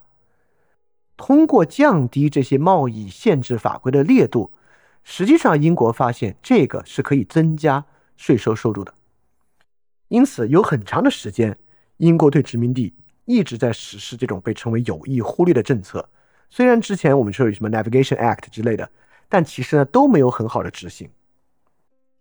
一方面啊，你可以想象，当时英国和殖民地中间是很远的，没有这个越洋轮船、飞机、电报，这个真正管理起来效率是很低的，你也真的很难完全遏制它。当时英国很多派往殖民地的官员啊，这些人压根儿就没来过几次美国，绝大部分时间都待在英国。你说你在英国？殖民地这么远，你你也不愿意来，对吧？如果你是英国贵族的话，你怎么会愿意跑这么远呢？所以当时的行政效率是很低的。所以因为各式各样的原因，这个有意忽略成为了一个当时的规则。而这个规则呢，确实成功的增加了从殖民地到英国的货币流动。这这这当然是有道理的，对吧？这从亚当斯密啊、哈耶克的角度来讲，有有有巨大的道理。因为你少折腾它，殖民地本身越繁荣。殖民地本身越繁荣，英国作为当时这么大的一个强国和强大帝国，内需市场可以说当时全球最大，那殖民地当然会跟你进行大量的贸易，不管是原材料贸易还是成品贸易，这本身对于英国国内的这个经济也有很大的影响。再加上啊，你在殖民地啊也有税收，这殖民地本身蛋糕做的越大，你这个税收的不也越多吗？所以像 Edmund Burke 他们这样的人啊，最开始其实对于这种大的实际政策是有很好的理解和把握的能力的。但是啊，通过这个七年战争之后，这个债欠的太多了，没有办法的情况之下，这个有意忽略的政策开始慢慢被放弃。英国啊，开始和北美殖民地加了越来越多的限制。比如说，一七六四年啊，就有这个 Sugar Act。这个 Sugar Act 是啥呢？就是收白糖税。什么叫白糖税啊？就在殖民地买白糖要收税。这税怎么来的？其实有点意思啊，其实很值得一讲。本来啊是不用收白糖税的，为什么呢？因为本来英国是限制了你这个白糖只能从英国买，对吧？当白糖只能从英国进口的时候，实际上英国人已经从里面获益了，就没有必要继续收税了。但是，就是因为之前的有意忽略政策和很多实际的技术操作原因，谁愿意不远万里从英国买白糖啊？旁边就是加勒比海中美洲的这个殖民地，全是种甘蔗田，大量的白糖在那边生产。法属的加勒比海的殖民地，那其实北美它这糖啊，都是从加勒比海买的，很多糖都从那边买的。所以英国根本控制不住北美从加勒比地区买糖。所以，既然控制不住海上贸易，我就直接控制这个销售端，对吧？我就直接来收这个白糖税。对，这个呢，跟我们之前讲过的一个事儿很有关系啊，就是对于行政逻辑的一个理解。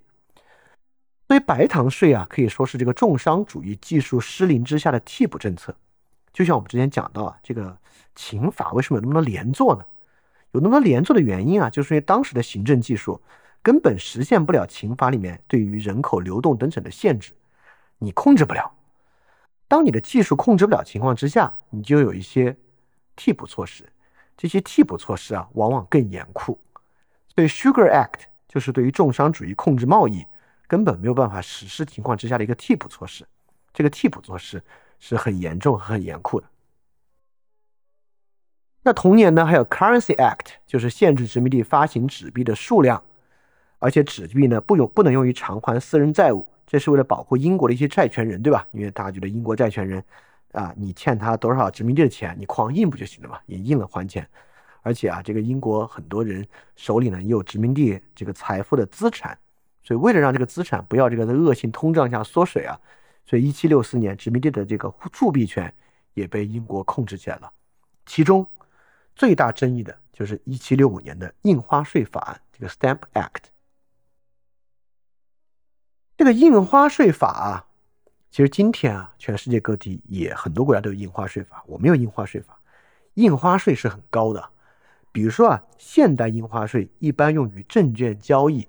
和房屋交易的时候，房屋交易和证券交易交易凭据必须使用政府提供有法律效力的纸张，因为有这样纸张的使用，所以叫付这个 Stamp Act 印花税，或者叫 Stamp Duty 印花税。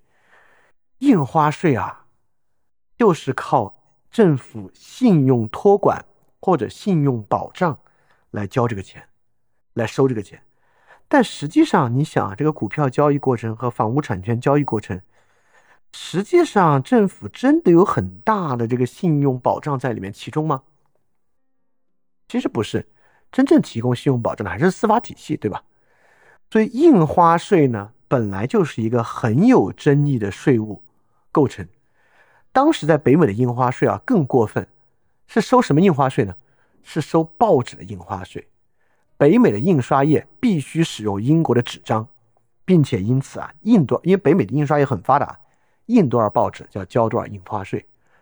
这是第一个很有争议的部分啊，就是你说我买白糖交点税，铸币要受限制，都还能理解。我印报纸必须用你的纸，这个税金还不低，这个事儿第一就很奇怪。第二个比较引起北美人反感的。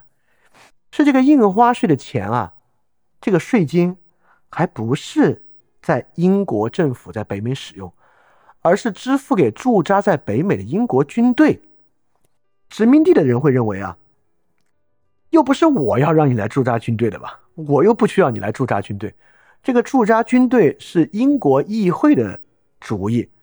那既然是英国议会的主意，就应该英国议会来给这笔钱。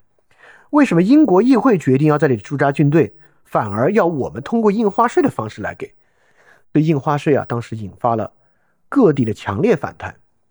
英国议会本来觉得不会，英国议会认为啊，北美十三殖民地各自为政，其实不会在一个事儿上形成共同的声浪。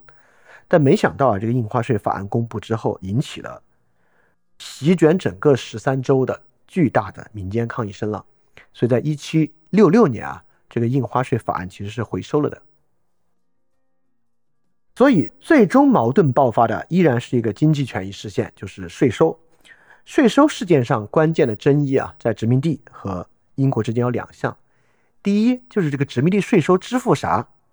你说殖民地税收用于殖民地能理解，你说殖民地税收用于英国官员的工资，那么有时候也是这样啊。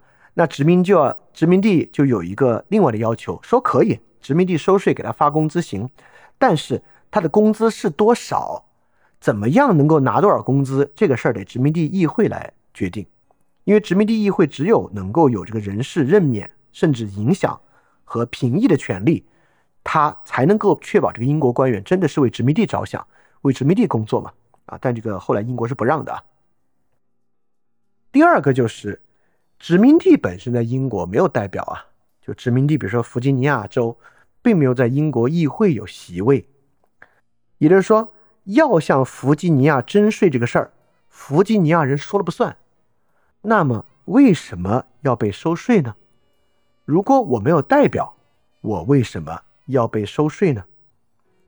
这个是一个很重要的争议。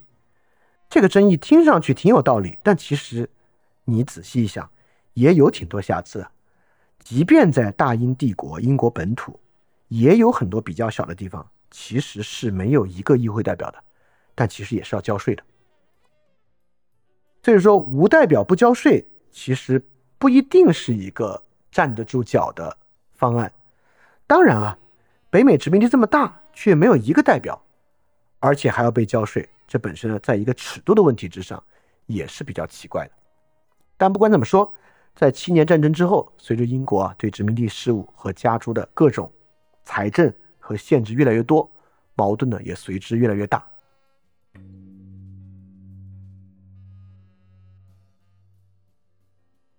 英国在这个时候啊，换了一个国王，新国王上台，换了新的首相。新国王和新首相啊，对殖民地都变得更强硬，失去了，尤其原来那个首相啊，原来那个首相啊，对殖民地是有一些比较柔软的手腕，也是比较开明的一个人。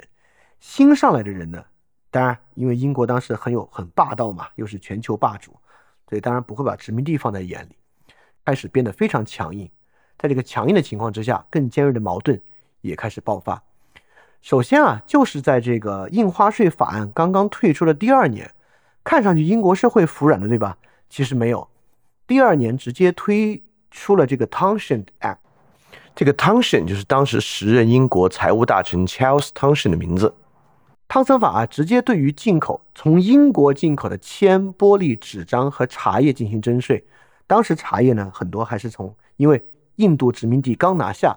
所以当时的茶叶更多还是就是我们大清朝去转口贸易的茶叶啊，这一下子啊，很多基础生活用品都开始征税了，开始是糖对吧？现在铅、玻璃、纸张、茶叶都要征税了，引发了殖民地非常大的抗议，抗议终于变成了流血抗议。一七七零年产生了波士顿大屠杀，驻扎在马沙诸塞的士兵和平民发生冲突，爆发枪击，五名平民被杀。六人受伤，此事啊引发殖民地巨大的争议，抵制英国国货运动开始。所以从这之后，殖民地开始抵制英国进口来的货物。其中最典型的事件啊，当然这个 Townshend Act 最后里面很多的收税事项是取消的，但是茶叶税是保留的，因为茶叶是殖民地一个很大的消费。就在这个背景之下，一七七三年发生了波士顿清茶运动，在波士顿港口啊。把很多运来的茶直接倒到了这个海里，这个情况呢，就引发了英国进一步的高压控制。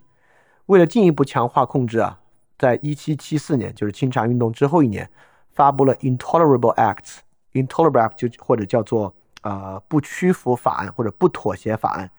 这个 Intolerable Acts 你听名字也知道啊，应该是个很强硬的法案，其中包含了一系列非常强硬的政策，包括关闭了波士顿的港口。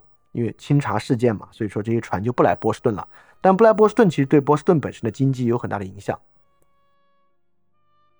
第二，整个马萨诸塞省啊，由英国确定的政府法案取代选举产生的地方政府，增加了整个北美地区军事长官的权利。军事长官有凌驾于平民政府的权利。其实啊，当时他们是想在北美去实现当时英国在爱尔兰做那种军事管制。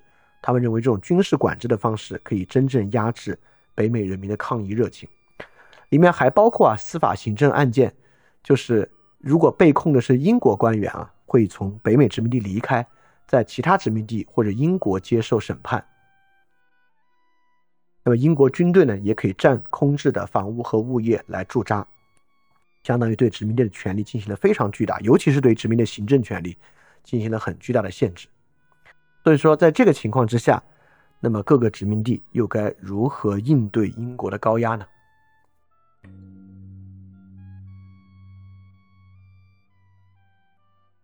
因此啊，就在 Intolerable Acts 的背景之下，一七七四年九月，第一届大陆会议召开。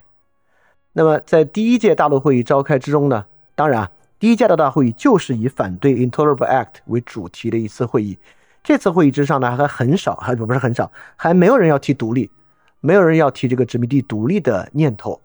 根本呢，就是如何能够在殖民地全境通过抵制英国商品和贸易，来迫使英国撤回 Intolerable acts 这么一个事儿。你想啊，殖民地本来各个州的想法等等就不一样，现在终于啊想到要统一行动了。为了统一行动啊，让这个抵制英国英国货的这个行动变得可能。第一届大陆会议都建立这个大陆协会，叫 Continental Association。这个 Association 的职责是什么呢？就是要在各个殖民地建立通讯和审查的委员会，来审查各个殖民地有没有好好的参与抵制这个英国国货的运动。所以说，终于啊，在整个殖民地的共同行动开始了，也变得可能。这个共同行动很奇怪啊。最开始不是战争，不是外交，而是抵制英国国货。那么共同的行动啊，除了抵制英国国货之外，之外还有这个代表起草请愿书向英国国王联合请愿，但最后这个请愿书被英国国王驳回了。大家一致认定，如果啊拒绝，如果英国拒绝撤回 Intolerable Act，那么在次年五月，我们就要召开第二次大陆会议，进一步推进后续的措施。当然啊，后来第二次大陆会议也召开了，莱克辛顿的枪声也爆发了，英美战争正式开始。在抵制英国贸易中间有一个细节啊，在抵制英国贸易货品之中，除了我们提到什么玻璃呀、茶呀等等等等的，其中还包括奴隶贩运。也就是说，南方各州啊，各个种植园也不能够再从英国买奴隶这个事儿了。所以说，这本身呢是美国废奴运动的一个先声。虽然啊，持续的废奴还要很长时间才可以真正执行，但北部各州其实很早啊就有废奴的意愿。那么在这次第一次大陆会议之上，抵制英国货的过程之中，同样被抵制的呢还有奴隶贩运。当然啊，在这个会路在这个会议之上，其实也不是大家都有一致的想法，在。到底如何应对 Intolerable Acts 上就有两派产生了非常不同的观念。比较保守的人士啊，认为现在要做的事情呢，就是要制定抵制英国货的政策，向英国议会施压，来要求他们撤销不合理的法案。所以最后呢，能找到一种跟英国的妥协方案，化解这个困境，实现和英国之间的和解，其实呢，就是一个很好的目的了。但是上面还有一些人啊。包括后面名声大噪的塞缪尔·亚当斯、约翰·亚当斯兄弟，他们就认为啊，殖民地的任务不是只解决这个问题，是要制定一份明确的权利和自由声明，结束英国议会的权力滥用。这当然就是最，当然就是后来的独立宣言了，对吧？因此啊，在第一次大陆会议召开的时候，到底就是解决 Intolerable Act 的问题，还是整个殖民地的权利需要向前更进一步？这个呢，还是有争议的。而且最后呢，其实方法是比较保守派的方法，是解决一个比较短期的问题。但不管怎么说，在英国的高压之下啊，北美的十三殖民地终于形成了一致行动，美国的革命就将要开始了。那这场革命的开始呢？其实是被英国的压力和恐惧来塑造的。好，我们大致讲了啊这个殖民地从五月花号登陆，一直到英国给他施加各种重商主义的限制，到这个第一次宗教大觉醒运动，慢慢啊，到我们之前讲到这个奥尔巴尼会议如何无法形成联邦，到七年战争之后，英国突然对殖民地形成高压，最后第一次大陆会议召开的整个过程。这个过程呢，当然里面有很多细节，还有分析都还没有展开，只是稍微讲了讲这个脉络。但从这个脉络之中呢，我就要跟大家稍微总结一下，我们讲这个共和制逐渐形成的过程是什么样的。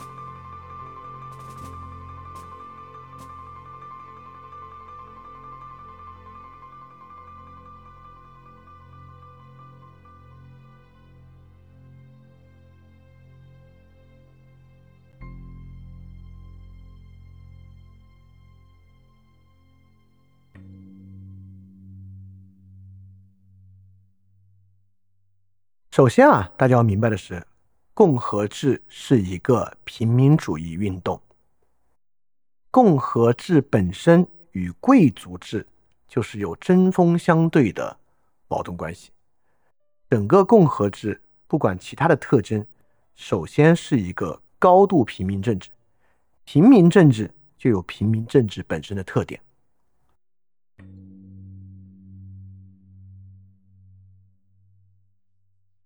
那么，在整个跟英国摩擦的过程中啊，联邦的意识和联邦到底要做什么这个事儿呢，是逐渐形成的。在这里面，逐渐形成的不仅有联邦，还有逐渐形成的联邦平民，包括这些平民的宗教选择和这些平民的政治选择，都是在一个过程中渐次形成的。所以说，从最初的十三殖民地有一个国际主义的起点。到 Navigation Acts，能够感受到帝国的重商主义与自由贸易之间的关系；到这个 First Great Awakening，能看到宗教身份与平民主义政治的关联；到这个有意的忽略啊，就这个 Salutary Neglect，能看到北美自治的一种传统。；Sugar Act，能看到整体反中央税收身份的形成。；Currency Act，限制的是殖民地货币。能看到基于现代货币制度 nation state 的一个形成，到汤森法啊，这个 Townsend Act，能看到无代表不纳税本身的这种要形成这种抵抗性的政治联邦，包括最后这个 Intolerable Acts，最后终于在英国人所施加的巨大恐惧之下，大家找到了联合的必要。所以说，我们在这里可以回答最开始的一个问题了。为什么阿伦特认为法国革命是一场真正的社会革命，而美国革命只是政治革命？我不认可呢？就是因为啊，法国革命似乎一口气道出了现代社会最关键的几个价值特征：自由、平等、博爱。但是从法国州的历史进程之中也来也能看出啊，这个自由、平等、博爱作为一个简单的政治观念来讲啊，其实还是比较空泛的。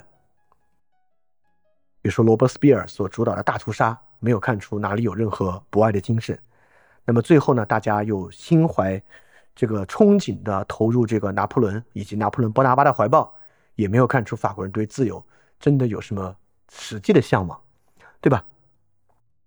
所以说，如果十九世纪产生一种现代个人，这种现代个人呢，没有那么伟大，自由、平等、博爱，现代个人呢，就是从现代经济权利中。所出现的一种现代个人主义，而这种现代个人主义的经济能力啊，也不是说他们人人都是亚当·斯密，能够从底子上啊知道这个经济运转的这种良性运转的原则，更多呢还是从自己的短期利益角度进行一个算计。同样呢，他们又不是真正能够做到时时啊都成为一个那么理性的一个人，他们就像哈奇森所讲的，是一个激情社会。本身呢是充满各种各样激情的这么一种现代个人。那么除了现代个人之外呢，还有现代政治，有现代政治体，比如说啊这个 republic，像共和制这样的现代政治体。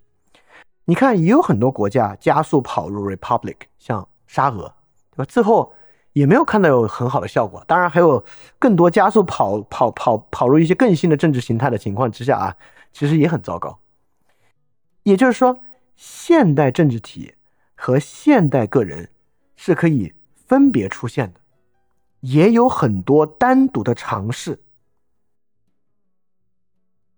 法国大革命应该是现代个体平等意识的集中出现，但大革命之后的共和国体制有没有建立新的、跟前朝体制不同的现代政治体制？其实没有，国王砍头了，上下议院还是上下议院。还是那样的一个机制，对吧？所以说，如果要找到一个国家，这个国家在漫长十九世纪的进程之中，通过它的崛起过程，一口气既塑造了现代个人，又塑造了与现代个人所匹配的现代政治，这么一种二合一的打包方案，这个东西呢，就是美国革命。而这个打包方案本身。就是我们称作的 republic 共和制，这个共和制之下既有对于现代平民主义政治个体本身的假设，也有对符合这种个体的性质所构成的政治原则的某种假设。所以这个呢，就是共和制真正重要的部分，也是为什么它能够形成一个如此稳定的全新的矛盾，并且到今天我们依然生活在这个矛盾之中的原因。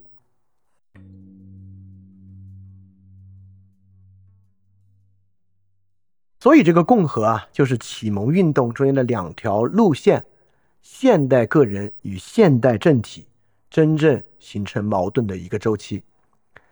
所以，这里面有很多矛盾啊，比如说，平民与精英在政策参与中有同样的权重吗？比如说，像英国脱欧公投这样的事情，就是典型的 republic 体系之下的一种张力和矛盾。第二，激进主义与保守主义的矛盾啊，这个非常多，对吧？各种各样的国家有他们自己的传统。和这个社会新的平民政治所体现出的要求中间所爆发的矛盾，包括精明的算计与道德激情的矛盾，包括个体利益与共同利益的巨大矛盾。首先啊，这些矛盾啊，在王制社会中是没有的，对吧？王制社会不搞个体利益与共同利益的矛盾，那所有个人都是这个国王的财产而已啊，没有什么矛盾不矛盾的。在王制之下，你自己的精明算计根本不重要啊，也没有人在意你的精明算计啊。这个国王的精明算计是最重要的。所以，首先啊，是需要是现代个人和现代的政体才谈得上这种十九世纪之后的矛盾。这也是美国政治这么重要的一个原因啊。但我们也一定要强调啊，现代个人的假设首先就是一个平民主义的假设，而不是一个纯粹启蒙理性、启蒙人的假设。这就是为什么启蒙思想在欧洲，尤其在德国集大成，但是现代哲学真正关键的，我们之前讲维特根斯坦也讲过，却是美国的实用主义哲学，因为实用主义哲学匹配现代社会的精神气质。这里实用主义不是贬义词啊，不是实用主义，就是说不求甚解，就是能用就行，不是这个意思啊。这个我们在维特根斯坦那期已经讲过了。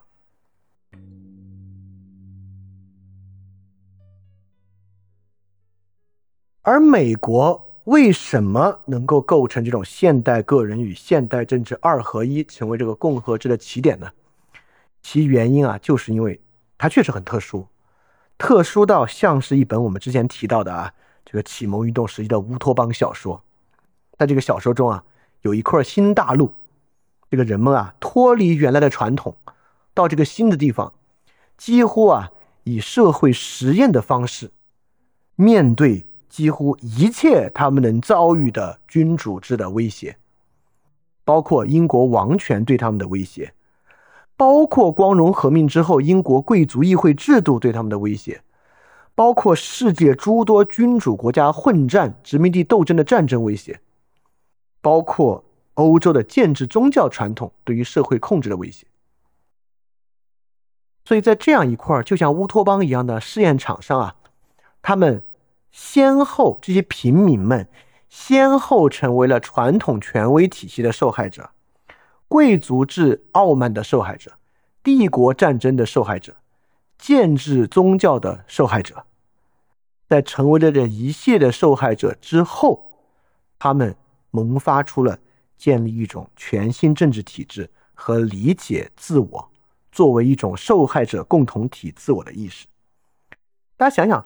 最后十三州是怎么样终于在第一次大陆会议联合起来的？就是 Intolerable Act，对吧？他们其实是英国皇家强权的受害者，这是一个受害者联盟。所以，我们看英国光荣革命，光荣革命其实是消极自由的革命，对吧？光荣革命要的是议会才有征税权，如果不通过议会，国王不可以随意征税。当我不想要被别人征税的时候，我就可以不要。这是光荣革命，但美国革命是一个积极自由革命。美国革命不是不要什么，而是你看刚才这个两兄弟讲的，就殖民地联邦为了保持自主，必须能够确保什么什么，必须在什么样的框架和限制之下，我们才能够确保自己的权利。所以，通过共和制所建立的共和制公民，其实这种公民虽然是平民主义的。但却是积极自由的，英国贵族为何在光荣革命之中能够消极自由呢？因为他们早就已经自给自足了。美国平民在美国革命之中为什么要追求积极自由呢？因为他们时时生活在恐惧之中，他们当然要追求一种积极的自由，才可以真正免于恐惧。所以说，免于其他东西啊，可以是消极自由，但免于恐惧，只能通过积极自由。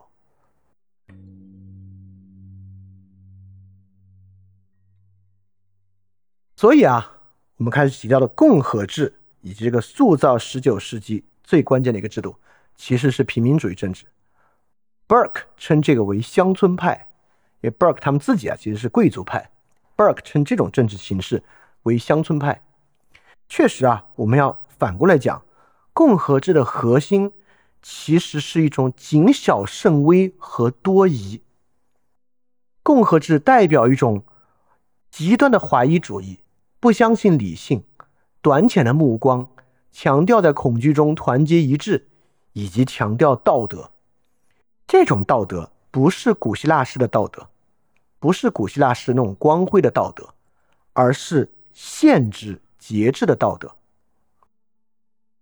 所以你会发现，共和制在美国立宪和建制过程中啊，第一，对权力的腐败那是高度的怀疑，认为这个人啊要获得权力，那肯定就要腐败。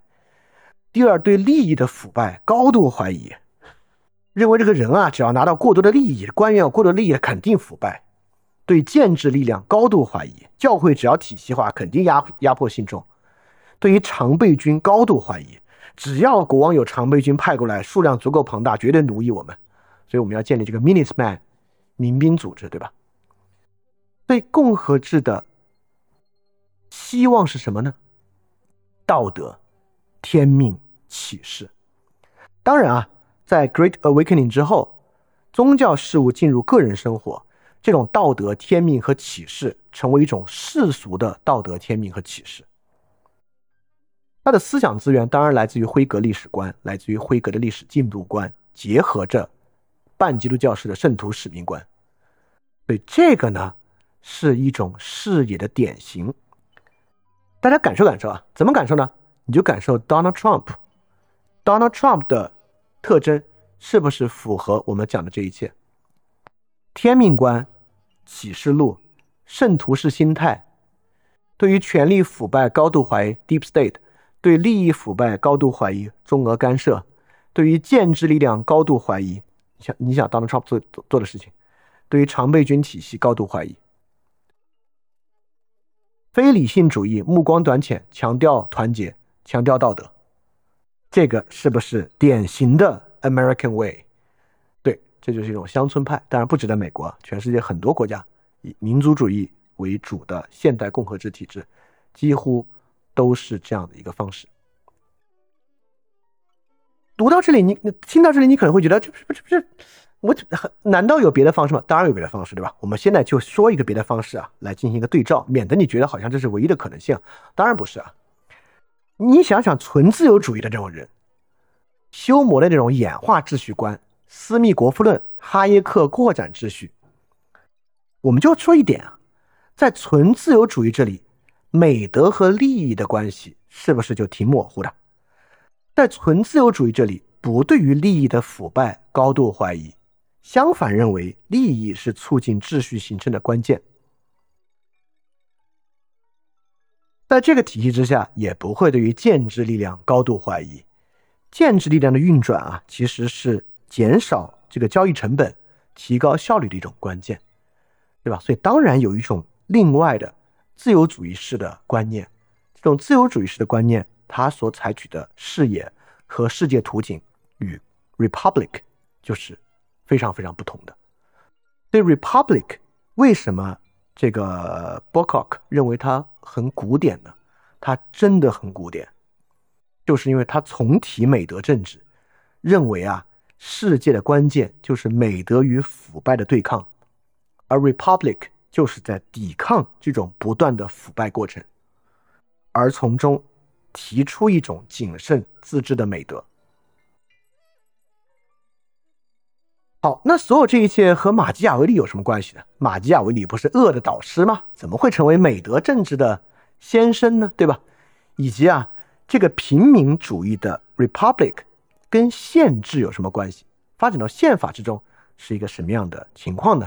就是我们接下来要讲的。我们应该用两期时间讲这个制宪会议，以及贯穿制宪会议来讲这个波考克的《马基雅维利时刻》这本书，来把这个头开好。这个头开好了，我们继续往下进入去讲十九世纪，乃至讲到尼采，很多问题呢就会好理解得多。好。今天这期节目啊，我们要讲的部分就是这些。那大家有问题呢，就可以提问了。如果有问题呢，欢迎提问到不管是微信之中，还是提到两个这个这个这个，我都不知道还有多少人呢，提到这个两个直播软件的这个评论区。好，这个问题啊，讲为什么是在美国而其他殖民地不行？首先啊，这个世界上很多殖民地都通过自己的抗争获得了独立啊，像印度之后啊，等等等等，也不是不行。但美国比较早，美国比较早有一个挺重要的原因啊，实际上就是当时美国殖民的人口非常多，就是因为欧洲的宗教战争啊，其实从整个欧洲大陆去到美洲殖民地的人啊，百万之巨。历史学家估算啊，到第一届大陆会议，殖民地已经有两百四十万人之多。对这么大的地方的人，又有这种自由和自治的倾向，包括啊最开始他们这个文化水平相对来讲也比较高，包括这个经济发展也比较快，呃，而且离英国又如此之远，而且比较重要的是啊，比如说英国在印度，那是使用印度的官员来进行本地管理的，对吧？也就是说，英国管理印度殖民地就是使用印度原有的行政体系来对他们进行管理。但美洲殖民地是从零开始，所以美洲殖民地是这些人从头建立了自己的秩序，而这个秩序在英国的干涉之中，他们捍卫这个自主自治秩序的点，当然就比印度这样的地方要强得多了。在印度这样的地方，其实很多时候会有一个不一样的感觉啊，我们中国也一样，这么多王朝来了又去，那对农民来讲，把税交给谁都是交，没有什么大区别。但在北美殖民地，尤其是这个前后政策变化如此之大，像七年战争之后啊，政策突变的情况之下，这个就变成一个比较难接受的事情了。所以我觉得，为什么美国这么早出现这个事儿，还是有很多偶然原因构成的。好，这个问题啊，说什么叫做基于货币的民族国家？有一些更早的例子吗？呃，不，那个点还不是说基于货币的民族国家，而是。货币作为一种共同体的象征，这个我们之前讲过一个挺重要的东西啊，就是一个东西叫精神客体，对吧？我们说想象的共同体，好像这个共同体啊只在想象之中，但精神客体这一点就是说不是，这共同体不只在想象之中，有好多实际的东西在构成这个共同体的。比如说今天护照，那同一个共同体的人拿的是一本护照，花的是同一个货币，海关。等等等等东西啊，其实都是共同体的象征。那么货币这个东西呢，其实就是一个可见的共同体之物。对，不是说这个民族国家就完全都是基于货币的，只是说货币在构成共同体的过程之中是一个实存物，是一个精神客体。所以当这种货币受到限制的时候，对这个货币本身的捍卫是容易形成国族认同的，就 nation state 认同的，大概是这个意思啊。好，为什么福音主义啊可以扩散到全世界其他地方？很多国家都有福音主义的。中国福音派不要太多，这个中中国福音派大概很多都是从这个台湾、香港传过来的啊。福音派为什么这么厉害？其中有，我认为啊，我作为一个 Christian，我认为有一个很重要的原因，福音主义确实是基督教发展到现在传教能力最强的教派。福音派的传教门槛、进入方式。和维系能力可能是诸基督教派之间最强的，这与它本身平民主义的特征有很大的关系，也与它采用这个相对来讲有一点点威吓和浪漫主义的方式有很大的关系。所以，我认为福音主义，呃，挺壮能够传播的一个点啊。其实，说实话，跟我们第四章想讲的问题关系还挺大的，就是福音派。最契合现代平民心灵啊，我就这么说吧，呃，比起其他派别都要契合。比起什么富临安息日啊等等这些的都要符合，所以应该是这样的一个原因。好，这里说说就是托克维尔说这个大革命后形成的这个专制制度其实是旧制度，我是同意的。我觉得托克维尔这个点说的是对的，这就是我刚才讲的。我觉得阿伦特那个点说的不是特别对，就是就是法国大革命确实形成了很新的这个政治意识和想法，但大革命之后所形成的那个体制并不像美国啊是一个全新的政体，它没有出现一个全新政体，就因为没有出现这个全新政体啊，实际上它的革命性。我认为在某种程度上是不及美国革命的。好，这里说，我希望我能解释一下一半辉格一半天命观这个使命观念啊。呃，这个 Week 我们之前讲到啊，这个英国的议会分两派，托利党、辉格党。辉格党啊，有一本著名的书叫《辉格党的历史观念》啊，应该叫这个东西啊。那辉格党历史观念就是把历史看作是自由的发展。看作是每一个历史时期都被辉格党解释为自由对于限制的抗争，并且最后自由都是胜利的。所以辉格党呢是一种历史决定论、历史方向论的这么一种观点。好，所以辉格党提提出了一个世俗的，请注意啊，关键辉格党的意思就是辉格党提出的是一种世俗的历史决定论。那历史决定早就有了，把最后是这个大洪水，最后是大审判，天国降临，这早就有了。辉格党提出的是一种世俗的历史观念，另外一部分啊是一个圣徒天命观。这个基督教这个玩意儿啊，它强调的就是每个人在世上你要学习这个圣徒嘛，圣徒就是带着这个传播福音的使命来的，所以你在这个世上是有你的这个 responsibility，有你的责任要去负的。所以说，在美国呢，这个东西啊就被结合起来了。比如说，美国一直有一个重要的观念啊，叫山上之城。这个山上之城就是一个，哎，对我这我这个这个例子举得好啊，高山之城就是一个典型的半宗教半辉格史的观念。本来山上之城啊是来自于圣经里面的话，就是山上的城是藏不住的，是以它在山上是一定要被人看到的。但在美国实际政治体制之中，美国就是这个山上之城，代表第一，美国是这个藏不住的，美国是一个领导者，是一个领袖，美国做的是世俗的表率。是世俗价值和世俗政治运转的表率，所以美国人有这样的山上之城的观念。所以一半辉格指的是世俗意义上的历史决定论，一半圣徒使命观指的是那种宗教的使命情怀，啊，大概是这个意思啊。好，这个问题啊，说按照戈登伍德的说法，美国革命的共和主义到 Jackson 时代被民主主义取代，共和主义在十九世纪消失了吗？没有，哎，其中的一个关键啊，就是我们之前在讲个人主义和平民社会的时候，其实讲到过这一段，Jackson 时代是美国平民主义的典型，也就是说，我们从一个角度来看待十九世纪的张力，就是个人主义与平民主义的张力。个人主义和平民主义都在共和之中。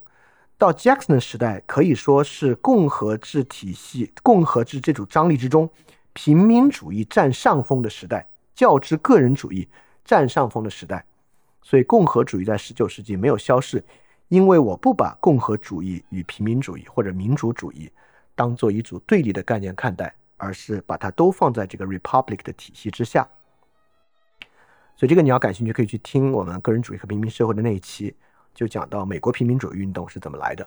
其实美国平民主义运动刚好就是今天共和党与民主党的逆转嘛。就当时的这个共和制观念是这个民主党，的，后来就直接转过来了这么一个事情。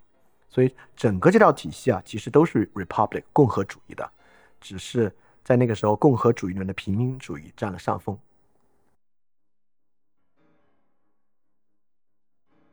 好，这个问题啊，说最早到达的一批移民是宗教理念，不是主要是清教徒吗？对这种，以及提到被国教迫害的天主教啊、保皇派等等，听起来都很有保守主义的气质以及一定的这个理性气息。那后面为什么会出现福音主义啊、公理会啊等等东西啊？这个卫斯理会就也是福音主义的一部分啊。呃，能借这个 Christian 身份解答一下，我试试啊。呃，首先啊，这个清教徒本身。不一定就有强烈的这个理性主义气质，因为清教徒是受这个加尔文宗影响比较大嘛。呃，至少在我看来啊，加尔文宗就不是一个比较偏理性主义的宗教。那我认为，在这个新教体系之中啊，路德宗比加尔文宗的理性主义的成分要高，就神学成分要高。加尔文宗本来就是一个比较市民阶级的一个产物，这个比较市民阶级的产物是很容易平民主义化的，啊，甚至说市民阶级的产物就本来就包含了强烈的平民主义色彩。所以在这个层面之下，当整个大陆之上是由这个偏加尔文宗的这个主要，包括胡格诺派等等构成的情况之下，可以说我我会认为啊。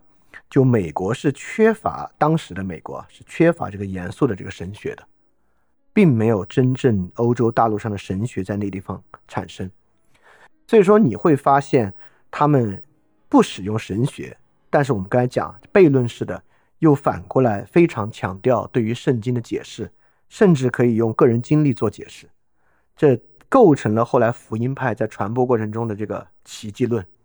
每个人分享的就是啊，我生活上发生什么奇迹？你看，照应了经书里的哪句话？等等等等，这是福音派一个很典型的特征。所以在这个情况之上，我认为这与加尔文宗本来就是有很强烈的关联的。我觉得是这个原因。好，这还有个问题啊，为什么今天要这么多跟基督教相关的问题？Anyway，反正现在也好回答，无所谓。那个微微信那个呃腾讯会炸就炸了。那么 OK，这个问题是说。那么对于这个对于这个圣经理解的进程啊，也从单纯的律法主义这种清教式的发展到这个微言大义的阐释学，叫这个 Great Awakening 时代的，对这个发展的脉络也有也有些理疑论。我我我真的不觉得后者是阐释学式的，呃，我觉得这个典型的圣经阐释学是施莱尔马赫的那种嘛。我觉得后后来的圣经阐释学，呃，如果我们管它叫阐释学啊，它本身还是有脉络在其中。就是是呃极有道理可讲的，呃，我觉得有一个词其实很好的解释了这个福音主义里面对于圣经啊，那不是阐释学，那真的是修辞学，是圣经修辞术。对，它确实从律法主义和这种建制性走向了一种强烈的修辞术，所以我管它叫宗教社会学嘛，就是一种强烈的与社会结合的一种动员方式。所以从这个角度上，我我我我不认为用解用阐释学这个词比较好解释它，那个那个还真不是阐释学的路子上的。好，这个问题是说，刚才好像听到我说欧洲启蒙路线在设想一个理想世界，但美国没有走这个路线。呃，没有，我没有说启蒙的有个理想世界，我是说启蒙运动中有很多的乌托邦，因为上期我们也讲过嘛，就启蒙运动产生了非常多乌托邦的设想。这个乌托邦的设想呢，指的就是啊，人们对于未来世界的新制度，尤其是随着科技发展，在技术推动之下产生全新制度这个事儿，产生了很多新的畅想。我觉得美国呢，就有点像这个乌托邦道成肉身的这么一个过程啊，就是还真有一帮人跑到那边去，在那地方开始以相对自治的方式做新制度建立的尝试，就他们没有过去的。太多的现实传统可以做依照，更多的呢是从零开始搭建一个全新的秩序，所以大概是这个意思啊，不是说他们背离了启蒙运动的路线，事实上他们跟启对。好，那今天就这样，非常感谢大家的时。好，那今天时间也不早了，那大家就早点休息。到我们这期结束，我们下期风尔联上再见。大家记得敢于相信，也敢于分享你的相信。二零二二年我们成功了，非常感谢大家。去年是饭店脱离大额赞助者用 p a t r o n 模式运营的第一年，这一年在大家的 sponsor 下，饭店成功的不需要任何广告、定制节目等收入方式，维持了非常纯粹的创作。我能够有这样的创作条件啊，我是深感幸运的。延续这种创作方式，高强度的为大家提供各种内容啊，是我个人很大的一个荣幸。所以在新的一年啊，也希望继续能够有大家的支持。在 Patreon 和爱发电赞助饭店的创作，大家量力而行就好啊，还是优先自己的生活。如果你希望赞助饭店，可以在 show note 找到链接的地址，非常感谢大家了。非常感谢你收听本节目，如果希望每周一加入微信群跟我们一起学习，提出问题，看到每次分享的 keynote 可以微信添加想借 Joyshare 想借的拼音 X I N G J I E JOY SHARE J O Y S H A R E。并说牛津通识读本就可以被我们拉入群中每周一起学习了欢迎你来。